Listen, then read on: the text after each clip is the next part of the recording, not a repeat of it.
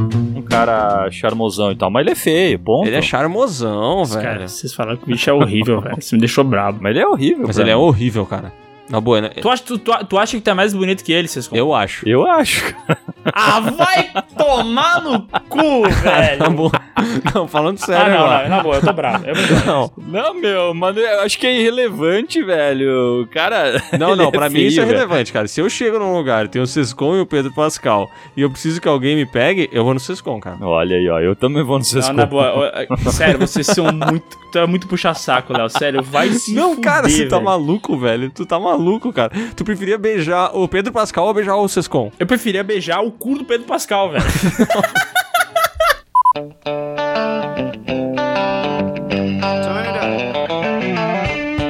Olá pessoas, eu sou o Miguel e esse aqui é o PeeWeeCast, o podcast do canal Piuí. Hoje é um assunto que eu tava muito esperando pra poder falar, eu tava animadíssimo, eu, eu fiquei feliz demais, mas antes eu conversei com meu amigo Sescon. Olá, pessoas, aqui é o Sescom e hoje eu vou trazer uma frase que é de um dos maiores heróis de ação de todos os tempos, que é o Sylvester Stallone. É o maior. Não, não, segundo mano. Ele falou o seguinte: PeeWeeCast é uma doença, defenestração é a cura. Lindo. Poético, Lindo. hein, Sescom? Parabéns, viu? Maravilhoso, cara. Que coisa bonita, Sério, hein? isso aqui eu vou, eu vou moldurar essa frase. Ele também falou aquela outra que diz: Você é um cocô, né? Isso, isso, isso. Você é imaturo?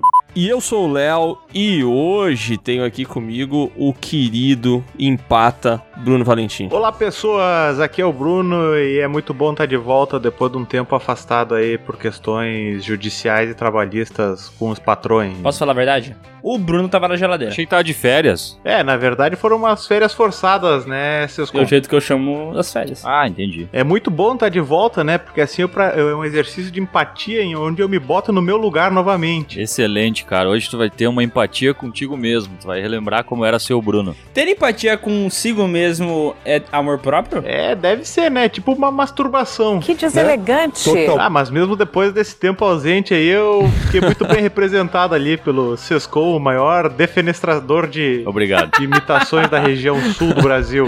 Muitos parabéns pela imitação, viu, Sescom? Obrigado. Eu adoro que a imitação do Bruno, ela. tu- se tu quase imitar o Casagrande, tu chega no Bruno. É verdade, é verdade, cara.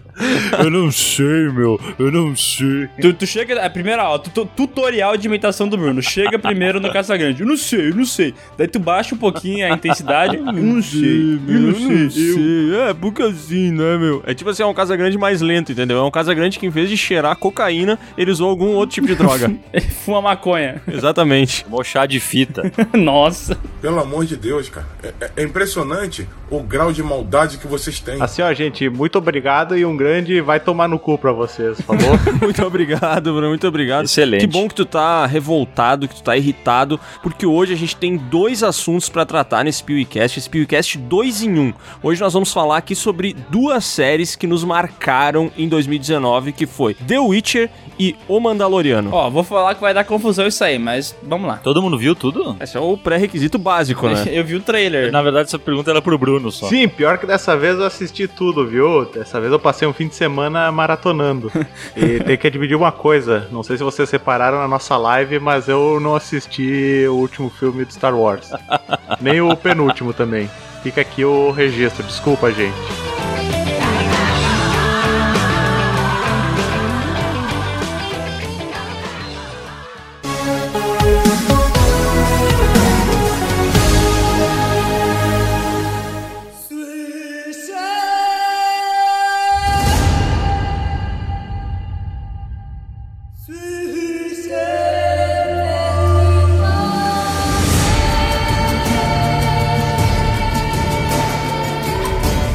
Começar isso aqui nivelando o conhecimento da galera que tá aqui no podcast sobre The Witcher. Quem é que leu os livros, que são a principal inspiração da série, e quem é que jogou os games? Eu não fiz bosta nenhuma. Eu joguei o The Witcher 3 e joguei o The Witcher 2 também, mas eu não, não terminei o The Witcher 2. Então, eu sei como é que é a história, mas eu não fui até o final. E o 3 eu virei e achei um jogaço. Sescom. Eu comecei a jogar o Witcher 3 e eu baixei os livros.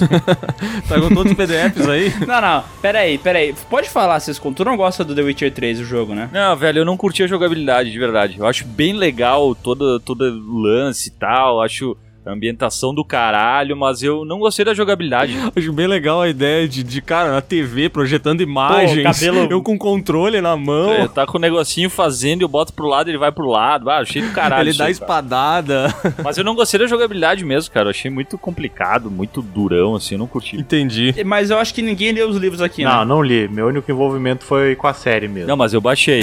então sa- saiu na frente. Ó, mas, mas vamos- vamos ser sinceros, tá? Isso não importa, a gente tá aqui pra avaliar a série. É isso que eu queria dizer. Isso não Isso, que eu queria dizer. As pessoas ficam começam a falar assim: ai, vocês não gostaram da série, mas vocês não leram o livro. Foda-se, eu não tenho que ler o livro. Ó, eu vou dizer, tá? Uma boa adaptação é aquela que faz as pessoas que não conhecem bosta nenhuma entenderem alguma coisa. Sim, porque a ideia não é ver o quão fiel ela é, mas o quanto é um produto de qualidade. Ô, mandou bem. Isso lembra aquele, aquele antigo padrinho do Piuí que dizia que 2001, uma Odisseia no Espaço era bom, mas como complemento do livro. Então todo mundo que não gostava tava Tu tinha que errado ler- porque não tinha lido o Ler livro. o livro e olhar pra tela. Cara, isso me lembra quando eu trabalhava com uma, uma agência aí que a, o atendimento. Opa, vai ter seus contos então? Né, que é muito curto aí. Mas a tinha. Bota bem rapidinho a intro. Seis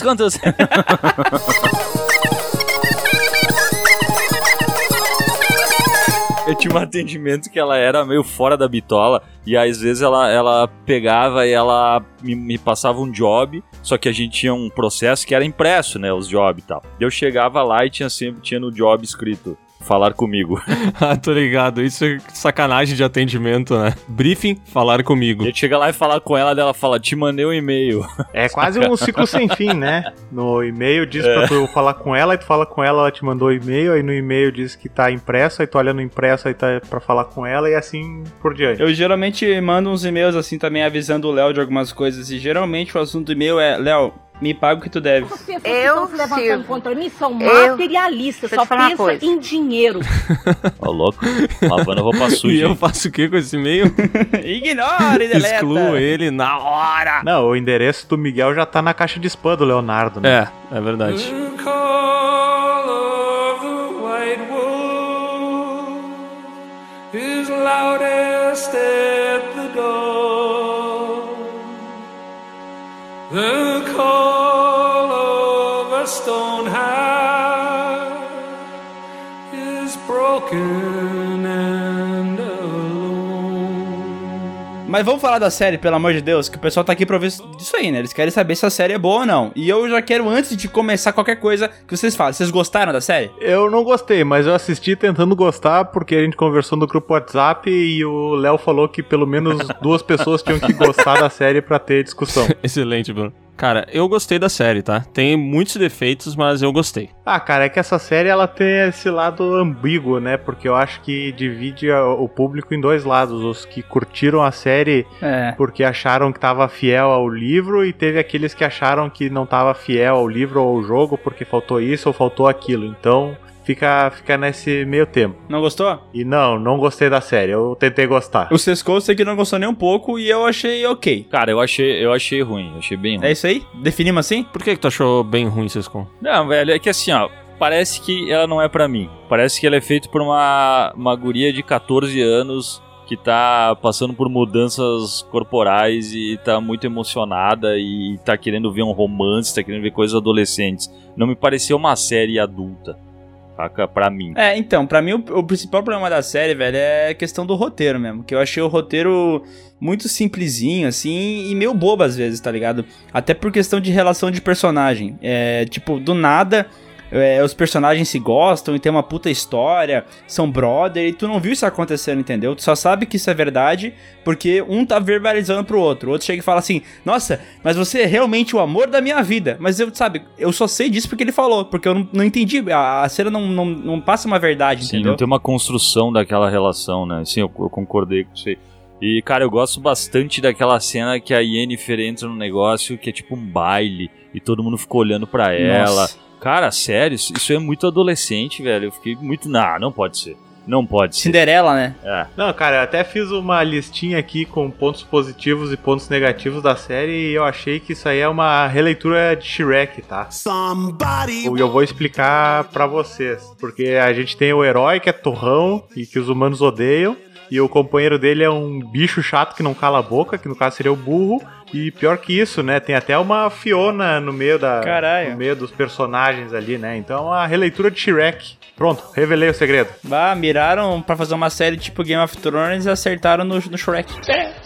E as linhas temporais são muito confusas, né, cara? Não pelas três, assim, mas tipo, mesmo na linha do Geralt lá, mesmo a linha, a linha temporal dele, ela dá uns saltos de tempo que tu não entende, saca? Cara, é muito difícil de saber quando é passado, presente, futuro, porque o Geralt tá, já tá com o cabelo branco desde o início, em todas as épocas, né? Então nunca sabe quando é quando. Mas por que que a série foi assim, cara? Qual que é o motivo deles ter feito essa linha temporal tão confusa? Será que eles queriam fazer aquele tipo de coisa Westworld, assim, de criar uma, uma, uma narrativa que quando tu percebe que uma coisa não tá no passado, ela tá no presente, tu fala, uou, explode a cabeça? Era esse o negócio deles? Porque não tem motivo pra eles chegar e fazer uma trama dessa maneira, porque ela só ficou confusa. Tipo, na internet, tudo que eu vi das pessoas reclamando é, ah, eu gostei da série, mas achei a linha temporal muito confusa. Então eu não entendi que- onde é que eles queriam chegar com Cara, isso. pelo que eu entendi, eles pegaram vários contos que tinha e eles meio que tentaram retratar vários desses contos que não têm uma conexão entre eles, e eles tentaram meter algum tipo de conexão, sabe, Pra ter uma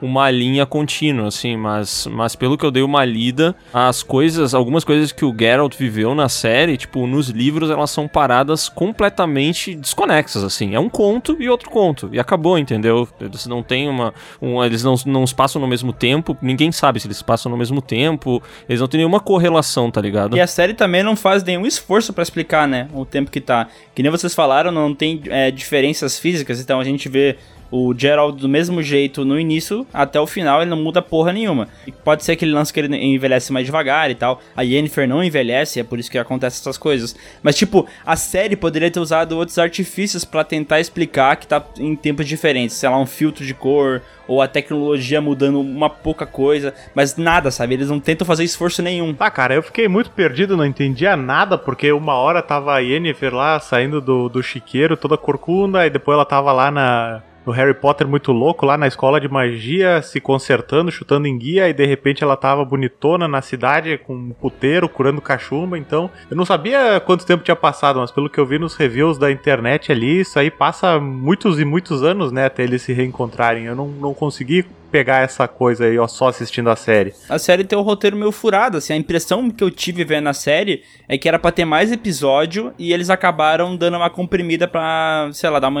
Ah, vamos tirar eh, episódios extra, porque aquele negócio que a gente odeia, né, de ter três episódios as séries. Mas aí eu acho que, não, que fez falta às vezes. Por exemplo, aquele episódio do Papai Dragão lá, tá ligado? Sim. Sim. Tipo, eles partem nessa missão e essa missão parece que acontece numa tarde, né? Mas o tipo, eles criam uma relação entre eles que não faz sentido. Tanto é que aquele cara que fica cantando lá, ele chega pro, pro Gerald na hora que o velho cai na montanha lá e morre, e dá a entender que ele morre. Sim. Ele pega e fala assim pra ele: Nossa, ele fala uma frase e fala: Era isso que ele falaria. Mas como é que tu sabe disso, velho? Porque, pelo que eu entendi, vocês são amigos Conheceu um... ele agora? Uns 10 minutos. Caralho, que tipo de amizade é essa? Puta amizade que vocês têm? Cara, eu vou dizer, eu fiquei com a sensação que essa temporada inteira ela é como se fosse um prólogo da história da série, tá ligado? Que eles tentaram meio que dar uma introdução nesses três personagens pra gente sacar o que que eles são e que a série vai começar na segunda temporada. Essa foi a sensação que eu fiquei no final dela. Só que tem um problema, e aí eu, eu pego o que o Sescon falou,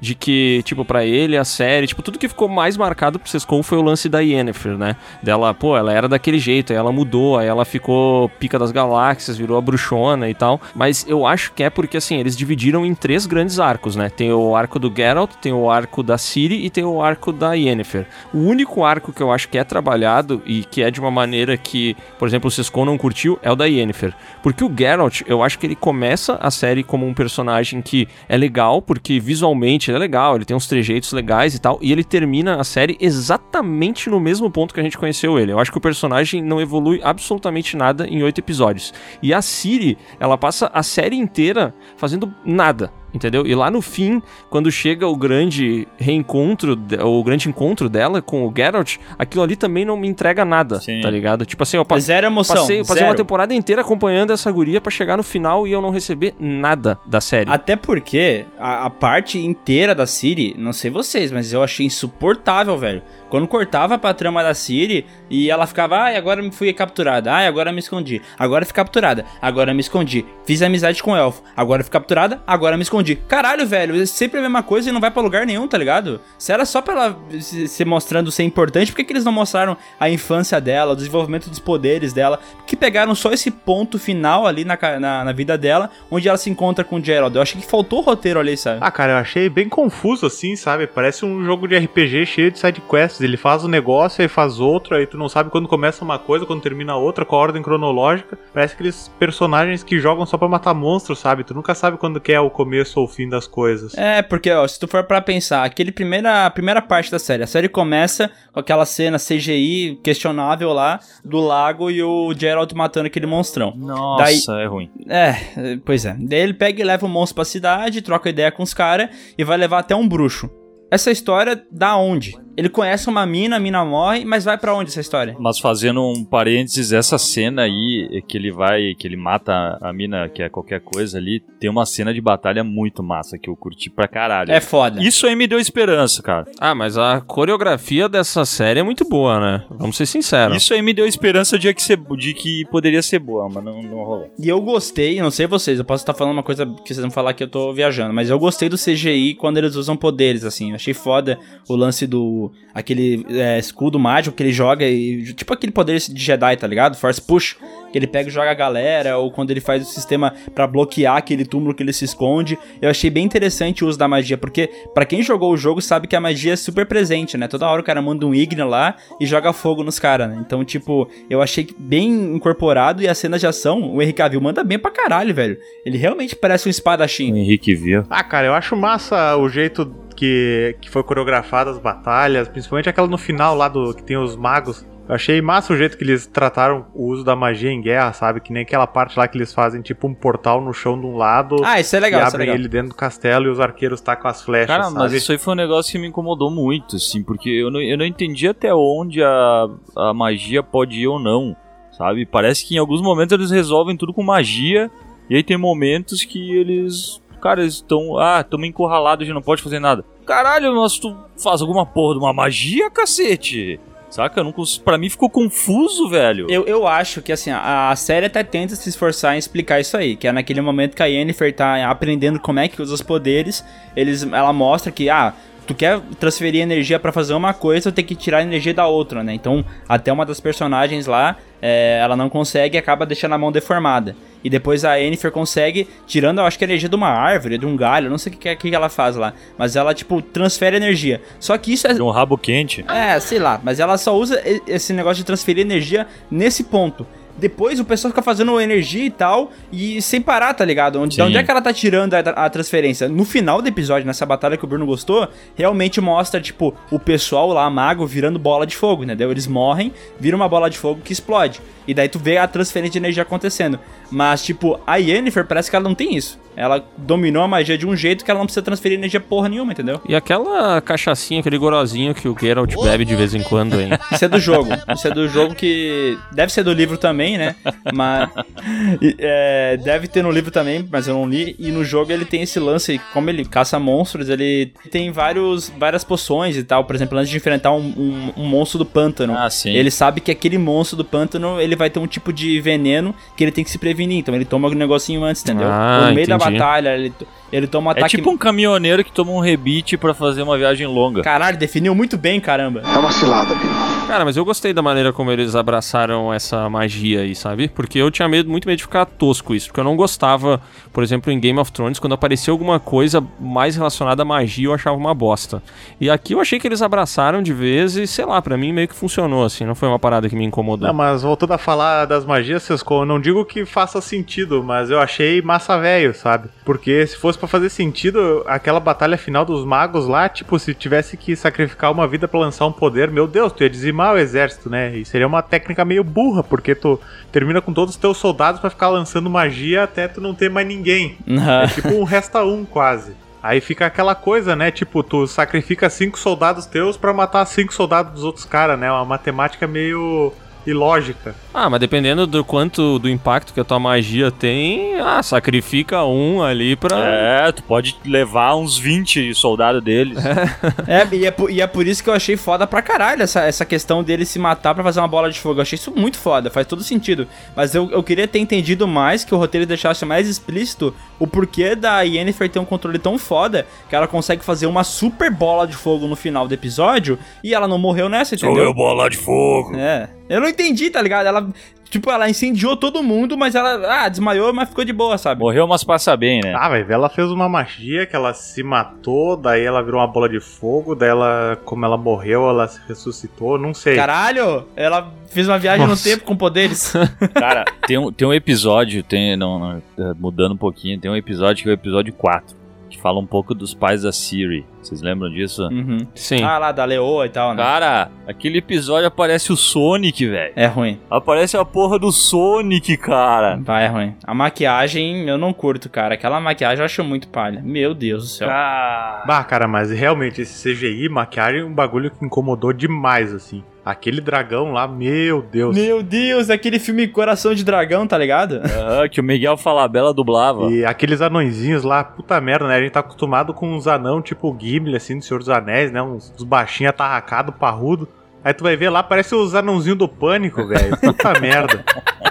E ele é magricelo, né? Todo errado. Oh, e outra coisa que eu achei bizarríssimo, cara, foi esse negócio que onde ele. Porque esse arco do episódio 4 que o, o Sescon falou, tem todo esse negócio da. Como é que, que eles chamam? Da força do destino e É, tal. sim, tu deixa nas mãos Tem do um negócio, nome lá sim. pra isso, eu não lembro qual que eles usam. É o destino, o destino que eles falam. né? É, eu não lembro o nome, mas foda-se. É, e daí, tipo, ele- eles começam a ter uma batalha porque tu meio que percebe assim: ah, se não conseguir completar o destino, o universo explode, né? Daí começa a girar tudo assim com uns poderes muito louco. E na boa, velho, aqueles dois, o Porco Espinho e a mãe da Siri, ficam Flutuando ficam ali, flutuando ah, vai por. se fuder. Cara, e não é tipo 10 segundos, Ah. 30 segundos, 1 minuto. Eles ficam uns 10 minutos girando, velho. Cara, sabe o que, que me incomodou? Que toda vez que eu vejo alguém flutuando numa série, tipo assim, cara, tem que ser muito bem feito pra, pra não ficar merda, tá ligado? Porque eles estão com os pezinhos bem retinhos, assim. Pá, cara, eu não sei, velho, tá ligado? É, é claramente é, são um cabo segurando eles. Aí me incomoda pra caralho esse tipo de cena, que eu vejo que é um cabo. Ainda bem que tu gostou da série, né, Leonardo?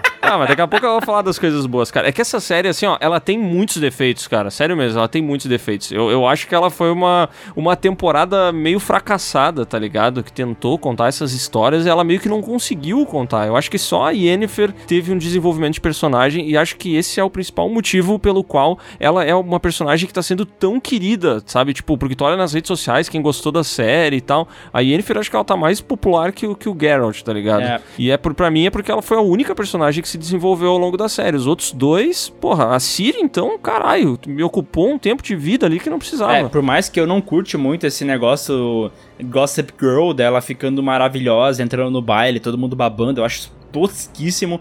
Eu acho que pelo menos ela tem um certo desenvolvimento de personagem, sabe? Dela ser fodida, dela mudar, e daí depois ela perder a possibilidade de ser mãe e ela quer retornar isso. Se fosse mais bem feito, pelo menos teria um roteiro ali. Agora a impressão que eu tenho do todo o arco do do Geraldo é que ele tá, sei lá, fazendo várias missões, side quests. Eu sei que o jogo funciona assim, mas na hora que tu vai contar uma história, essa história lá inicial, onde ele mata o monstro, leva pro mago, conhece uma mina, isso tem que conectar de algum jeito no resto da história. Porque senão parece que tá ali só por tá, entendeu? Não faz sentido. Pra trama, né? Cara, eu acho que eles vão tentar dar uma, uma remendada na próxima temporada, sabe? Mas teve muitas coisas nessa que ficaram, tipo, a mina que morre no primeiro episódio, e aí ele fica vendo a mina, e, cara, que. que Piada é essa? Só porque ele não gostava de matar humanos, aí ele matou a mina, que a mina também nem era humana, e daí ele É. fica vendo ela? Por que, que ele fica vendo ela o tempo E, inteiro? e na velho? boa, ele já matou uma porrada de humano, né? No primeiro episódio ele mata, mata cinco. Caralho. Sim, e além disso tem essa parada do destino, né? Que chega uma hora, tipo assim, até a metade da série eles falam do destino.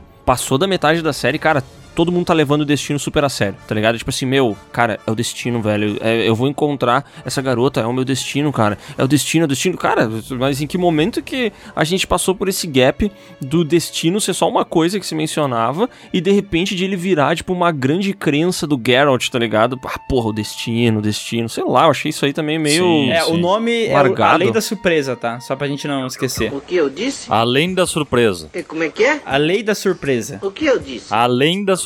Como é que é? A lei da surpresa. O que eu disse? Ai, cale-se, cale-se, cale-se, cale-se, você me deixa louco! The fairer sex they often call É, e cara, isso aí, é, todo esse lance de, de mitologia, de criação de mundo, eu achei legal, porque eu joguei os jogos, então, tipo, eu tô ligado o que, que é Nilfgaard, o que, que é, é o Jotunheim, eu ia falar. O que, que é Jotunheim, Coruscant, Brasil, Tocantins. Amazônia. É. Não, eu queria dizer que eu tô ligado o que, que são as regiões e tal, é, de, de que eles moram e tudo mais, faz sentido pra mim. Mas é, tem paradas que parece que ficam meio desconexas, tá ligado? Do nada, Nilfgaard tá avançando, mas eles também não explicam muito o porquê, tá ligado? Tem um lance de uma crença que eles têm, mas eles nunca explicam muito bem. Parece que do nada isso tá acontecendo, nunca ninguém se importou, e daqui a pouco eles falam assim: Eita caralho, eles estão invadindo aqui, o que, que eu faço? A guerra, daí morre a, a rainha e não acontece nada, entendeu? Isso não é um grande problema pro, pra lei que, que rege aquele mundo e tal. Eu achei que é meio desconexo, sabe? Falta explicação. Sabe o que eu achei ridículo nessas guerras? Que tava acontecendo uma puta guerra. A rainha já tava toda ferrada, deitada e tal. E aí ela, ela começou assim: Ai, eu tenho uma coisa pra te contar, Siri. mas eu acho que eu não vou te contar agora. Eu acho que eu vou esperar mais um pouquinho pra te contar. É, mas, mas assim, ó, é, mas, mas guarda. É que eu tô quase morrendo. Eu ainda não morri, só um pouquinho. É, é boa, é boa. Segura que essa daqui que eu vou te falar é muito boa. E aí ela espera, tipo, até o último segundo de vida pra falar assim: Siri, encontre Geralt de Rivia. Pum, acabou ali. ó. Essa foi a informação que ela passou, né? Tipo, Tá, meu, mas será que ela não tava falando com o iPhone dela, de repente? Pois é. Ela tá falando, Ah. Siri, encontra o Geralt de Rivia. Eu falei Siri sem querer aqui, ativou a Siri, velho, do nada. Porra, é um milagre, porque a Siri. Se bem que a Siri ela ativa, né? Ela só não funciona Não depois funciona. que ela foi ativada. E, e o tom, o que vocês acharam do tom da série? Pra mim, cara, não sei vocês, mas eu tive essa percepção de que, tipo, toda hora fica mudando é, o estilo da série. Às vezes parece que é uma coisa muito séria, com um filtro cinza na imagem, assim. E daqui a pouco vem um poder super colorido, parece uma mistura, às vezes ele tenta ser um pouco Game of Thrones, mas às vezes atinge Xena e Hércules, tá ligado? Ele não sabe Sim. qual tom ele tá indo, tá ligado? Eu não entendo isso. Tu diz o tom da narrativa mesmo ou a parte visual só? A parte visual e a narrativa, porque às vezes, muitas vezes é tipo, por exemplo, toda essa parte da, da Yennefer, a rainha do baile, pra mim isso é total uma coisa muito infantiloide, tá ligado? Você não parece uma trama séria, velho. Tá vendo uma trama que tem é, reinos invadindo outros reinos, matando todo mundo, é, cortando cabeça, daí corta pra rainha do baile, porra. Que isso? Tá, mas não seria uma maneira boa de tu. Será que não era isso, velho? Cada, cada narrativa ali, cada linha temporal tem um tom diferente. Não era uma maneira de tu deixar mais. eh, tu entender melhor quando é um quando é outro? Mas aqui eu acho que não, não é assim, porque ela acontece dessa mesma maneira em arcos diferentes, por exemplo, no passado, no presente, no futuro. Isso tá toda hora desse jeito, entendeu? Parece que, ah, por exemplo, o Witcher, Witcher não, o Geralt tem hora que ele tá super vivendo uma aventura dramática, assim, que tem um certo peso. E eu sei que tem um espaço de tempo, mas o tempo que ele cruza é muito melhor do que o tempo que a Yennefer cruza. Se eu não me engano, é tipo 80 anos que a Yennefer vive a linha do tempo dela. O do, o do Gerald é tipo 11 anos, 12, sei lá, 15 anos. E da Síria é só aquele espaço de tempo curto. Mas a- a- as mudanças no mundo parece que elas não, não dão impacto, tá ligado? Eles só dão impacto porque eles ficam falando um com o outro. Mas, tipo, tu não vê isso acontecendo, né? Assim, tu não vê a consequência das coisas que estão acontecendo, Co- né, cara? é. Mas, de- mas deixa eu falar de um episódio que me incomodou pra caralho, que é aquele que a Yennefer começa a, a, a fazer uns bicos aí de, de curandeira, de... Você lembra que tinha um... Ah, sim, aquele lá que ela é contratada, é, né? que daí o cara faz um... Ela faz a magia do pau duro pro cara lá, lembra isso aí? Não vi esse episódio, cara. tu não viu? Como tu não viu a magia do pau duro, caralho? Eu não lembro disso, cara. É, aparece a- o cara conversando lá, ele fala, ó, a gente sabe... Ah, A tá, gente pode se crer, pode ama, crer, mas o pode crer. Agora eu levanta, lembrei, né? agora eu lembrei. Puta que merda, não lembrava disso. Porra, puta slogan pra um remédio contra a impotência, hein? A gente se ama, meu pau levanta. Ela vira qualquer. Essas velhas aí que sempre. Cara, nas canchas mais antigas de futebol, sempre tem uma velha que conserta os dedos, que conserta as coisas, bota as coisas no lugar e tal. E meu pai, quando eu quebrava um dedo, eu não ia pro médico, eu ia pra uma velha lá em Farroupilha que ela botava as coisas no lugar e era isso aí, velho. Ela vira essa, essa mulher. É aquela que faz aqueles, aquele pote de Nescafé de mestruz, que é tipo, tu passa na perna quando tu bate. É, uma usuária de babosa, É, né? Exatamente, tô ligado. Isso, isso aí. E outra coisa que acontece nesse episódio, quando o Geralt vai encontrar ela, ela vai, vai procurar, acho que é um, não sei se é um rei ou o que, quem que é o cara. Ele tá hipnotizado por ela e ela tá numa sala com um monte de gente pelada transando. Aham. Vocês lembram disso? Sim. Só que vocês repararam nas pessoas, as pessoas estão rebolando, cara. Eles não estão transando, assim, estão tipo rebolando, tipo sexy time, saca? não tem nada de sensual, velho. Tá, mas o que, que tu queria? Tu queria ver uma piroca entrando? É isso que tu queria ver? Eu queria ver o cacetão gostoso, cara, entrando, meu. O que incomodou o Sescon, então, foi o cara que ficou de pau duro e não apareceu e o sexo que não rolou, é isso? Pois é, mas é, a gente tem que falar, né? O sexo dessa série aqui é bem menos agressivo do que o do Game of Thrones, né? Eles mostram bem pouquinho aqui, né? Aham. É, isso que eu falei, outra, outra mudança de tom estranha, né? A série se propõe a ser uma parada brutal, assim, com acontecimentos muito violentos, mas ela, às vezes, ela não pisa nesses... Ela não vai até esses lugares, né? Ela mostra só um pouquinho. É, segundo o Sescom, essa série faltou colhões, né? Não apareceram muito. Corrones, faltou isso Faltou aí. pisar nos colhões. Isso aí. Por falar em pisar, tem um episódio do dragão que, cara, eles estão passando por um negócio num, num, num desfiladeiro que tem as madeirinhas. Vocês lembram disso? Ah, Sim. A regra básica é uma pessoa por madeira, velho. Todo mundo sabe isso aí, caralho. Aí eles vão em dois, o que acontece? A porra da madeira quebra, velho. É. Só que os caras acham que pesam quanto nessa merda aí, velho. É. Eu fico puto com essa porra, meu. Tá, mas não foi proposital quebrar a madeira? Pode ser. Quebrou o argumento. Vai embora! Porque era, era o plano dos caras, não era? Ah, tu tá louco, cara. E aí tem aquele dragãozinho vagabundo lá, cara, que, sério. É que também tem um problema que eu acho que a nossa referência, quando tu fala de dragão, tu pensa no Game of Thrones, É, cara. tu aquele pensa. Exatamente. puta dragão, sabe? No Exatamente. Drogon. Cara, vou falar um negócio, tá? A produção dessa série foi uma das paradas que mais me incomodou. Que é o seguinte, a produção que eu digo é tanto a parte do CGI, que é muito inconstante, quanto, cara, velho, eu não, eu não tenho nenhuma noção, assim, eu não fico reparando em continuidade de cena. Mas às vezes em que o Geralt aparece com o cabelo molhado, no Ah, próximo sim. corte ele tá com o cabelo seco, depois o cabelo dele tá molhado de novo, velho, isso aí me incomodou demais, cara. Eu tinha a impressão que era três loucos, sei lá, que saíram de um- uma casa, de um X ali e estavam cuidando dessa parada, meu. Não é possível, tem muito erro de continuidade, cara. Sim. É, palha. E, e também tem todo. É, vou voltar naquela coisa que me irritou muito, que isso não tem a ver com continuidade, né? Mas tem a ver com um problema narrativo que mais pegou pra mim. É, enquanto vocês falavam, eu lembrei que ele também teve outras missões, side quests que ele fez. Que ele, tipo, tinha que caçar um monstro, que na verdade era uma mulher, e, esse- e virou um monstro por causa de uma traição que um cara fez com o rei, né? Tem toda essa trama. Sim. E a outra tramazinha que não vai pra lugar nenhum, né? Que, que, pra que, que serve aquela trama lá? Vocês lembram pra onde é que ela vai? Cara, dá a impressão. Não, não, não vai pra lugar nenhum, mas dá a impressão que eles botam isso aí só pra mostrar os personagens, os tipos de personagens que tem. É tipo aquele. é, Eles chamam de Doppler, acho que é. Ah, o Doppelganger, aquele? Doppelganger, mas eles chamam de Doppler, se eu não me engano. Ah, eles mudaram o nome, tá? Cara, ele. Meu, pra quê? Pra que esse cara aí, velho? Foda-se. Saca? Pra aparecer. Ai, aquele vilão. Nossa, o Eu tinha vilão. esquecido, cara. o vilão é aquele típico vilão dos filmes dos anos 2000, tá ligado? Com aquele cabelinho pra trás, assim, e tem toda aquela cara de malvado, assim. Aham. E ele, uou, vou dominar o mundo, e não sei o que lá. Sou malvado, vou dominar porque sou malvado. É, por que você faz isso? Pelo mal?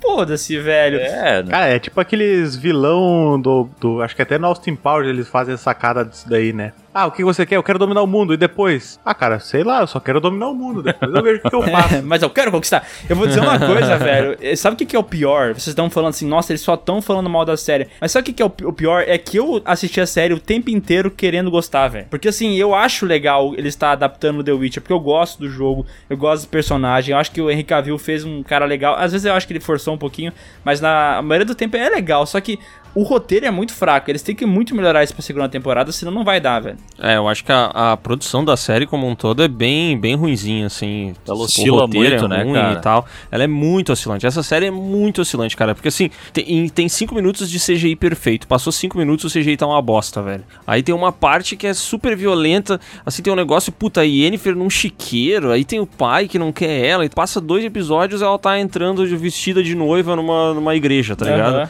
Tipo, E, e a putz, própria é, fotografia da cena também, cara, eu sei que vai mudando, vai mudando. Cara, ainda bem que tu me lembrou disso, velho. Eu vou te cortar pra falar que tem, uma, tem um episódio, uma cena, não sei quando que é essa parada, que eles estão lá em Nilfgaard, é isso? Que tem a Ciri lá, com aqueles elfos todos, e aí tem um sol no fundo da cena, tá ah, eu ligado? queria. Cara, a Saturado. iluminação daquilo lá parece que foi feita por mim no, no Windows Media Player, velho. Porque o sol tá vindo e ele nem, nem faz sentido a iluminação que tá nos atores em algumas partes, tá ligado? Isso eu também notei, cara, que tem vários momentos dessa série que a iluminação não condiz com o que tá sendo mostrado no CGI, tá ligado? Tem um sol lá atrás, mas tem uma luz na testa da mina, é cara. porque foi pós-produção, tá ligado? Eu tava dando uma olhada Sim. nisso aí. Eles têm várias luzes, várias coisas que eles colocam na série que não tava previsto. E eles tiveram que aplicar meio por CG ou por, por filtro de cor em tela mesmo, que eles tiveram que colocar. E é por isso que ela. Ele sofre esse negócio que parece que não tá em no mesmo lugar, né? Parece que todo mundo tá em lugares diferentes, mas a luz tá super viva lá. Eu entendi. E, não, e a luz tá por todos os lados, né? É, e eu entendi que, o que, que eles querem dizer com essa luz, que aquele lugar é mágico e tal, e é com elfo. Eu entendi, mas é paia. Vocês chegaram a assistir, depois do fim de Game of Thrones, meio que um mini documentário que saiu sobre a produção da série? Não. Como que era a produção da última temporada, se eu não me engano, e tal. Não vi. Cara, era uma parada assim que, tipo, movimentava centenas de pessoas. Era tipo ano, um ano antes, tá ligado? Os caras correndo e tudo preparado e tal. blá, blá. E eu acho que essa série faltou isso, tá ligado? Eu acho que a ideia é muito ambiciosa e o mundo é muito legal. Mas eu acho que faltou, assim, aquela, aquela produção HBO, tá ligado? Que deixa as paradas todas redondinhas. Eu acho que essa série não teve isso. É, e uma coisa que, que eu fico feliz é porque essa foi a, sé- é a série mais popular da Netflix agora, né? E muita gente viu, assim, então eu imagino que pra segunda temporada eles já vão ter um orçamento muito maior, né? Talvez esses problemas todos que a gente falou de, Sim, sumam, né? de narrativa não tem. Narrativa não tem explicação. Narrativa é ruim mesmo porque é ruim. Agora, questão visual e tal, dá pra pagar uma coisa melhor e dessa vez, sei lá, fazer batalhas mais incríveis, né? Eu falei que eu gostei da série e até agora só falei coisas ruins. Então eu quero dizer que o universo que ela apresenta é bem legal, cara. Eu acho que pode ser muito bom, tá ligado? Eu fiquei com a sensação que essa primeira temporada foi um prólogo e eu quero assistir a segunda, tá ligado? Porque teve coisas pontuais que eu gostei muito. Então, tipo, o Henry Cavill como Geralt, eu comprei total. E, e eu vi Desde o início, Desde o início, cara. E eu vis- visualmente não, porque a primeira vez que eu vi ele eu achei meio esquisito, tá ligado? Mas conforme passou, acho que o primeiro episódio, quando chegou na luta de espada ali do fim, comprei o personagem. A partir dali eu fui com ele até o fim. Achei legal, assim. Achei que o, o roteiro ruim, que dá uns diálogos curtos e muito ruim para muito ruins pra ele, tá ligado? Eu acho que ele até se beneficiou disso, porque ele ficou meio canastrão, assim, na, na série. Acho que até funcionou é, bem, então, tá o meu ligado? problema foi que no início, assim, achei ele canastrão demais. Toda hora ele fazia um, Sim. tá ligado? E a, forçando a Aham. voz, meio Batman do Bale, tá ligado? Eu, Where is she? Eu não, sei lá, eu não gosto desse negócio de forçar. Morta! E de ser tão exagerado, assim, bah, eu não curto. Mas aí eu acho que com o passar do tempo, assim, dos episódios avançando, ele foi ficando mais à vontade, assim, no personagem e ficou bom. Mas isso tudo piora quando ele encontra a Yennefer, velho, na boa. A relação desses dois é um casal muito Ah, sem não química, comprei, velho. cara. Nossa É, senhora. Nossa, não comprei. É Jon Snow e Daenerys. Ah, cara, é aquela cena do beijo, pelo amor Não, não, de não, Deus. fala essa cena, pelo amor de Deus, Bruno, Ele não fala. magia e Se beija falar ela. essa cena, eu vou morrer, sério. Fala, fala rápido, Vou rápido. falar então. Fala, Bruno, por favor. Aquela cena do beijo! Ai, por que que eles se beijam pra fazer o poder na caverna, cara? Por que, meu Deus? Eu não entendi, eu não entendi, eu juro que eu não entendi. Cara, mas essa cena do beijo não deixa claro pra vocês que a Netflix estava mirando um público, que nem o Sescon falou lá no começo, mas um público mais jovem, mais abrangente do que Game of Thrones, por Ah, exemplo. mas então não me faz, não me paga um monte de crítico antes da série ficar falando que essa série faz Game of Thrones passar vergonha, porque foi o que fizeram, né? Eles pagaram uma, Denúncia. pagaram uma meia dúzia de críticos, o pessoal viu antes a série e ficou lançando notícia um mês antes de lançar. Ai, é, The Witcher faz Game of Thrones passar vergonha. Pelo amor de Deus, né? Isso não é verdade nem aqui nem na puta que Não, pariu não. eles. Não, não, não, não, não, não, não. Não dá pra Não comparar. chega nem perto, cara. Não chega nem perto. Nossa. Mas eu gostei do Geralt, cara, o, o Henry Cavill. Eu comprei, velho, desde o início a ideia dele. Eu, eu achava ele. A minha visão do Geralt é que ele era um pouco mais neutro, saca? Mas eu também não fui tão a fundo assim nas, no- nos jogos pra, pra ver se em algum momento ele, ele vai pender pra um lado ou não. Mas me parecia as coisas muito aleatórias, tipo as relações, que nem foi falado, daí o, o cara lá, o bandoleiro dele, daí de repente ele tá super preocupado com o cara, o cara tava, ele tava cagando pro É, cara. do nada ele gosta. Aí ele tá super preocupado com esse cara aí, aí ele dá um puta abraço gostoso na, na Siri lá no final, velho. Ah, meu, vai tomar no cu, cara. Agora a lei da surpresa é a coisa mais legal do mundo.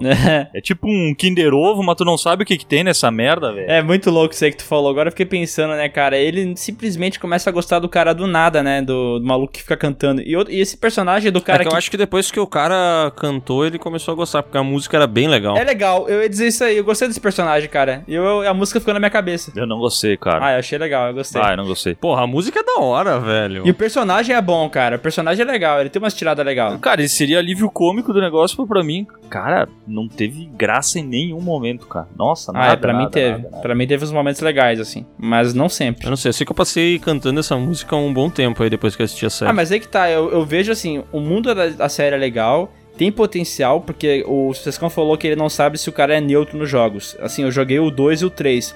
Eu sei que no 1 ele é muito mais violento, muito mais nervoso, assim, e com o passar dos jogos ele vai dando uma evoluída, entendeu? No 3 ele tá de boaça, assim, é uma coisa que a gente. O jeito que ele é no 3, a gente não viu no, no jogo ainda, entendeu? Na, na série, desculpa. Sim. A série, do jeito que é o jogo 3, é lá na frente, entendeu? É tipo, sei lá, 10 anos depois. A Aham. Siri tá mais velha e tal, aprendeu um monte de coisa. Então, eu vejo que, tipo assim, essa série ela tem várias, vários problemas que a gente tá falando aqui. Só que eu quero ver, a única coisa que eu realmente achei boa da série foi o, o Geraldo, tá ligado? E, e eu acho que é um problema, cara. Se a única coisa legal, a única coisa que funciona mesmo é o Geraldo, como é que vai ser a segunda temporada? O que, que eles vão fazer? Pois é, cara, isso é que nem aqueles comentários de narrador esportivo, né? Que se o melhor em campo foi o goleiro é porque alguma coisa de errado tem com o time, né? Caralho, hein? É, Que frase, hein? Silvio Luiz, tu, né? Caraca, Bruno. Ah, cara, e outra coisa, né? Não sei se vocês lembram, mas minha memória é horrível, né? Aí assistindo essa série com esses nomes complicados de cidade, eu já não tava entendendo o roteiro da história. Aí eu não conseguia lembrar o que acontecia. Aí já não lembrava o nome da cidade, né? Então eu imagino o que aconteceu. Ó, Skellig, Redânia, Kaerden, Aerden, Nilfgaard, Temeria, Mas Visma. tu não tava assistindo Dark esses tempos, Bruno? Como é que tu assistiu? Mas o Bruno é fluente em alemão. Ah, ah, Schweinsteiger. Ah, cara, é que eu pratico alemão quase todo dia, né? Eu fui criado na Bavária, praticamente. Cara, eu gostei da série, sabe? Eu acho que ela tem esses problemas de personagem aí, mas eu acho que o Geralt é cativante, vai me fazer voltar pra segunda temporada. Eu acho que o erro dessa série foi ter começado a conectar esses personagens muito cedo, tá ligado? E não, não deu certo pra mim a conexão entre eles. Esse Geralt e Yennefer eu achei terrível. Então eu espero que a segunda temporada ela vá mais devagar e tente desenvolver mais os personagens, porque eu achei que faltou demais isso na primeira, tá ligado? Não sei o que, que eles vão fazer na segunda, porque a gente não tem nenhum plot, né? Porque a gente assistiu toda essa série e na real a gente não sabe, tipo, o que, que o Geralt tá fazendo, qual é a dele, tipo assim, ah, protege. É. Ah, o destino te mandou encontrar a Siri, pum, encontrou a Siri. Agora o que eles eles estão livres pra fazer o que eles quiserem na segunda temporada. Eu espero que a produção seja melhor e que o roteiro seja melhor, assim, porque eu gostei do universo, tá ligado? É, Não, o universo, o universo é sensacional, velho. Eu acho que, eu acho que o grande problema, meu, é que ele, para mim, eles tentaram trazer muita coisa na primeira temporada. Tipo os elfos. Qual a relevância trazer os elfos? Ah, eles têm um passado de guerra, mas não explica, não explica. Não explica, tu, parece que tu quer jogar todo mundo ali pra dizer, ó, tem toda essa galera aqui. Cara, de repente trabalha só uma galera na primeira temporada, outra na segunda, sabe? Uhum. Acho que poderia fazer isso, ó, talvez seja esse o problema. A galera lá que vive no meio do mato lá, porra, os Hillbilly, sei lá como é o nome daquelas porra lá. White Walkers. É, pode ser. Saca? Ó, eu lembrei de. Falando em galera que vive no mato e elfo, eu lembrei daquele episódio que aparece um bicho lá, um demônio que eles chamam, que é um cara que tem uma cara de bode, tá ligado? Tem uma cara de gato, parece, né? É, sei lá, que- aquele CG, Sim. meu Deus do céu, velho. Aham, aham. Mas ele é um. Como é que é o. Ah, sim, aquele fauno lá. Fauno, é. Fauno, é um fauno. Mas eu também, eu acho, eu acho que o universo é muito interessante, velho. Acho que nas mãos do cara certo vai. Sério, tem tudo pra ser muito a fuder, mas muito a fuder mesmo. E superar muito Game of Thrones, velho. Eu também acho. E, e, cara, quando eu lembro do jogo, das missões, side quests, todo o bestiário, porque tem vários bichos de tudo que é tipo, a explicação de por que eles são de tal maneira, como é que eles funcionam, as, as histórias paralelas, cara, é muito complexo e é muito legal. E, e o Witcher 3 era um jogo que, assim, ele tem muita missão e é tipo, as missões são legais porque a história é bem escrita, entendeu? Sim. Tipo, o bestiário é interessante tu ir atrás dele pra saber por que, que esse bicho reage à prata e aquele ali, na verdade, não gosta negócio de essência de morango, porque não sei o que lá, entendeu? Tem todas essas conexões muito legais.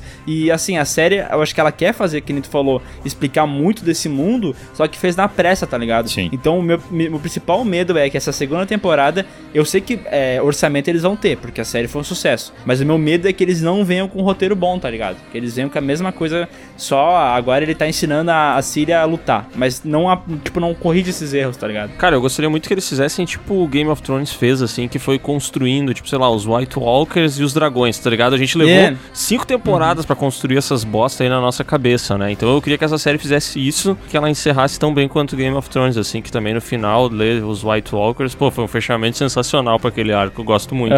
Ah, então, cara, eu curti as cenas de ação, mas de resto eu não entendi porra nenhuma. Não entendeu nada no fundo, né? Pode falar. Ó, seria demais se o Bruno falasse, cara, na real eu não vi a série.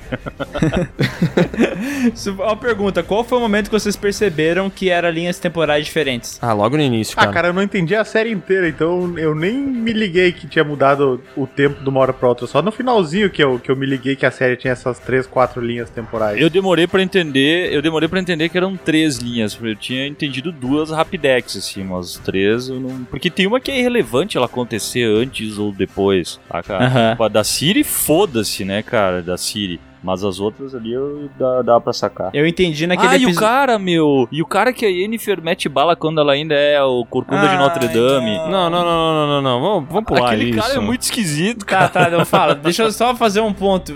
Cara, ah, foda-se. Cabecinha de microfone, cara, ele é muito esquisito, velho. É o episódio, cara, da caverna, velho, que eles se beijam pra soltar o poder. Não, mas é que, ó, estão falando que a relação da Yennefer e do Geralt não foi bem construída, mas ela e esse cara ali, velho, não vá, pelo amor de E a Deus. boquinha torta da A Yennefer. boquinha torta, né, cara? Ah, não. Algodãozinho na boca incomodou vocês? É muito louco, né? Porque tu tem que dar um beijo na boca dela, mas daí tu tem que mirar na bochecha, né?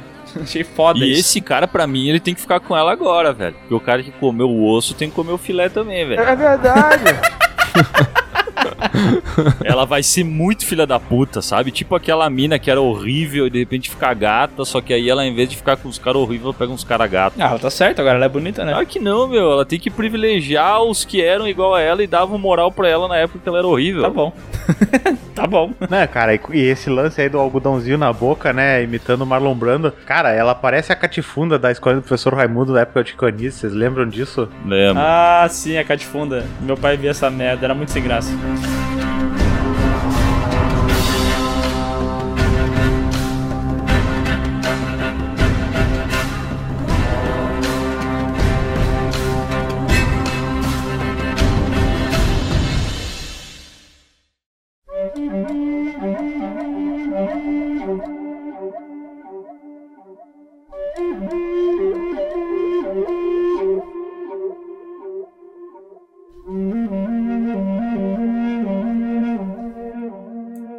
Vamos falar bem de alguma coisa agora, por favor? Querem falar bem agora? Querem falar bem de Mandaloriano? O que, que vocês acharam? E vocês todos que foram até os Estados Unidos assinaram Disney Plus e assistiram essa série. Cara, eu tive um problema com jet lag, assim, né? Nos primeiros episódios eu acabei dormindo, assim, mas não porque era ruim, mas é porque, cara, o fuso horário ficava mudando, tá ligado? Entendi. Três horas de diferença. Ah, cara, o The Mandaloriano eu curti pra caralho, né? Porque, tipo, eu não sou um fã do universo Star Wars, que nem o Miguel é, mas, cara, eu assisti, entendi tudo do início ao fim, achei massa, divertido. Diferente do Witcher, né? Que também não sabia nada do universo, não entendia porra nenhuma, mas não gostei. Ah, o The Mandaloriano eu entendi, então eu gostei.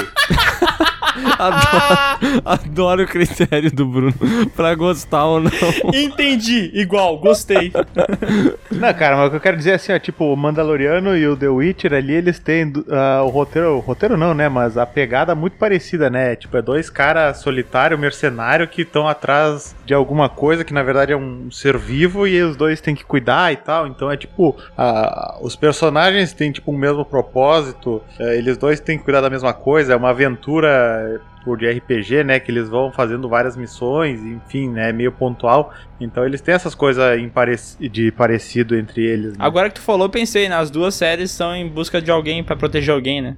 Bacana. Esse lance do personagem aí do Mandaloriano é legal, né? Porque ele realmente ele não mostra o rosto, ele fala muito pouco e ainda assim ele tem muito carisma, né? Bah, as frases de efeito dele são foda, né? Aquele negócio meio, meio anos 80, tá ligado? Eu acho muito massa. Do cara silencioso, meio pistoleiro, assim, meio bang bang. Ah, muito massa, cara. Muito foda mesmo. Eu também curti isso. E o visual dele é tipo o Boba Fett melhorado, Ah, né? É. o Boba Fett com ombro largo. Pois é, né? O Boba Fett, os caras pegaram um maluco igual eu, que é cabeçudo, ombro curto, e fizeram um personagem pra ser ameaçador, só que ele não é, né? Então, tipo, se tu pegar uma foto agora do Boba Fett, tu vai ver que ele tem uma cabeça imensa. Ah, um baldão, E né? o corpinho dele é pequenininho, assim, é uma bosta. E agora, esse aqui não, né, cara? O Mandalorian, ele é um cara parrudão, assim, parece parrudão pelo menos, né? Ombro largo, um cara impostado, assim, ele realmente parece ameaçador. E, o, e é todo. Cara, o Boba Fett ele morre de uma maneira muito escrota, né, cara? Ele é. Tipo, tu tem todo um. e isso era do caralho, assim, que a.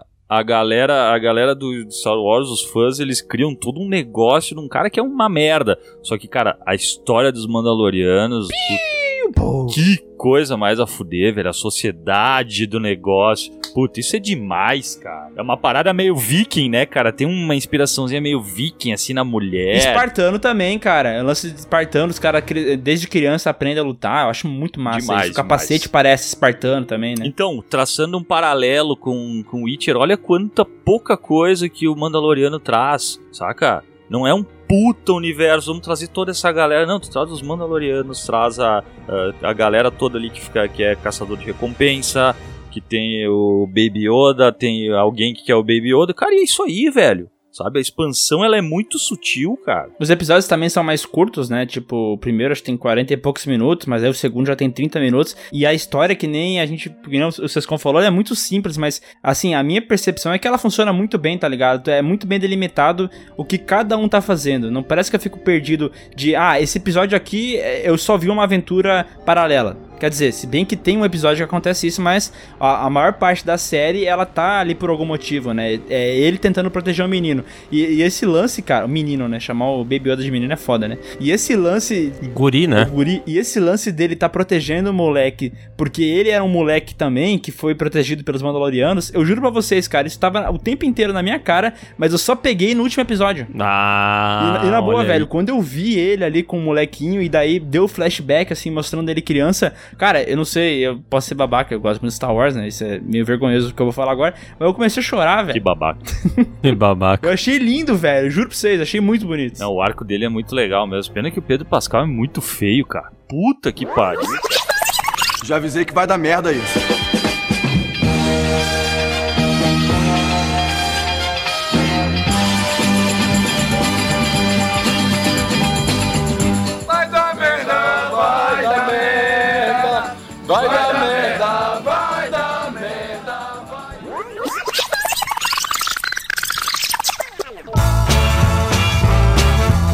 Arco dele é muito legal mesmo. Pena que o Pedro Pascal é muito feio, cara. Puta que pariu, cara. Cala a boca, velho. Que feio o quê? Ah, cara, mas o Sescon reclama quando o cara é muito bonito e reclama quando o cara é muito feio. Vai tomar no cu. Quando que eu reclamei de um homem bonito na minha vida? Ah, tu tá sempre reclamando aí do- da gente, do cara aqui. Eu adoro homem bonito, cara. Tá louco, bicho? Tá, pera, não, peraí, peraí, peraí. Eu tô, eu, eu, eu tô bravo, eu tô bravo. Peraí, o Pedro Pascal é feio? É claro. O Pedro Pascal é feio, Cara, o cara. Pedro Pascal é feio. Que vocês estão loucos, velho? Tu tá de brincadeira, ô meu. Não, cara, cara, o Pedro Pascal foi atropelado quando ele era criança, velho. Vocês são doentes, velho. Não, Miguel. Cara, o Pedro Pascal é muito feio, uma facada no cu, sinceramente. Não, não, não, não, não. Miguel, Miguel, você tá confundindo porque ele é muito charmoso. É, tu tá Ele é confundindo. um cara extremamente charmoso. Mas é, mas é o que eu tô falando, um cara não precisa ser rostinho angelical bonitinho. Se ele. Eu tô falando de beleza física, caralho. Aquela, aquela bênção de Deus. Mas ele é bonito, caralho. Não! Ah, não, vocês tão- não, eu vou ficar brabo, cara. Olha isso aqui, ele não é bonito. Vai se fuder, seus filha da puta. Tomar no cu tu, velho. Tá de brincadeira.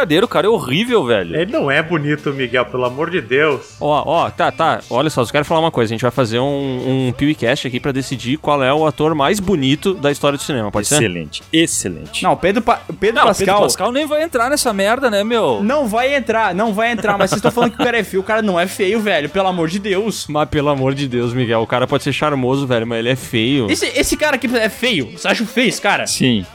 Esse cara é feio e o Ronaldinho Gaúcho. Sim. Não, se esse cara aqui é, Sim, ele é se feio, esse cara ele é aqui é feio, o que, que o Ronaldinho Gaúcho é? O Ronaldinho Gaúcho é rico, né? Tá ligado quando tu escolhe a melhor foto de um cara que tem? O Miguel escolheu a melhor e ainda assim não deu, cara. E ainda não rolou, velho. Não Ah, não, rolou. vocês são loucos da cabeça, velho. Não, Ele é muito ele feio, é feio. Ele é feio. Ô, Bruno, Bruno, Bruno, resolve isso aí, cara. Não, ó, cara, o Pedro Pascal é feio, cara, mas ele é feio, mas ele segue as três, ah, os três princípios básicos que o seu Madruga estabeleceu, né? Que ele é feio, forte e formal. Tá, Então beleza. ele é feio, mas ele é charmoso e ele dá umas porradas bonitas, pelo menos na série, né? Ah, Bruno, ah, cara, o Bruno também, né? Não quer ser polêmico nunca. Não, o Pedro Pascal não é feio. Eu não acho ele bonito, mas eu acho ele o cara normal, um cara legal, assim. O cara Ah, é tu foda. tá mudando, cara. Tu começou falando que ele era lindo, Meu velho. Deus do céu! A gente Pelo acabou de falar The de Witcher que tem o. Henry Cavill. O Henry Cavill é o deus na Terra. Ele é lindo. É, não tem como o Henry Cavill comparar. é perfeito, cara. É, não tem como comparar com ele. Mas ninguém, mas ninguém tava comparando com ele, cara. Eu só falei que ele era feito, ficou puto. É verdade. Fiquei mesmo, cara. O cara é bonito, estiloso, legal. Ó, agora ele falou bonito de novo.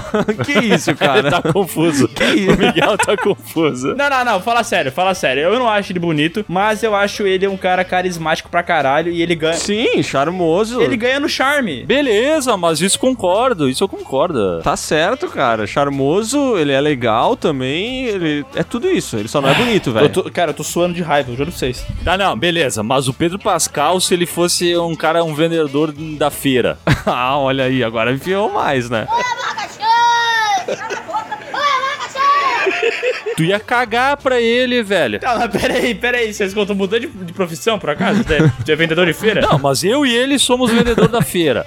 Tu não ia pegar ele, bicho, tu tá louco, cara. Nossa, cara, eu quero muito que venha aqui essa porra desse podcast aí do homem mais bonito. Eu também Porque, quero. cara, tu vai ser muito defenestrado nessa merda porque tu só fala bobagem, velho. Não, não, cara, vocês Não estão entende falando... nada de homem bonito, cara. Ah, outra coisa que eu quero saber, o Tom Hardy. O Tom Hardy é feio também. É, Não, o Tom Hardy é bonito. Tom Hardy é bonito, cara. Obrigado, seus os caras são parecidos.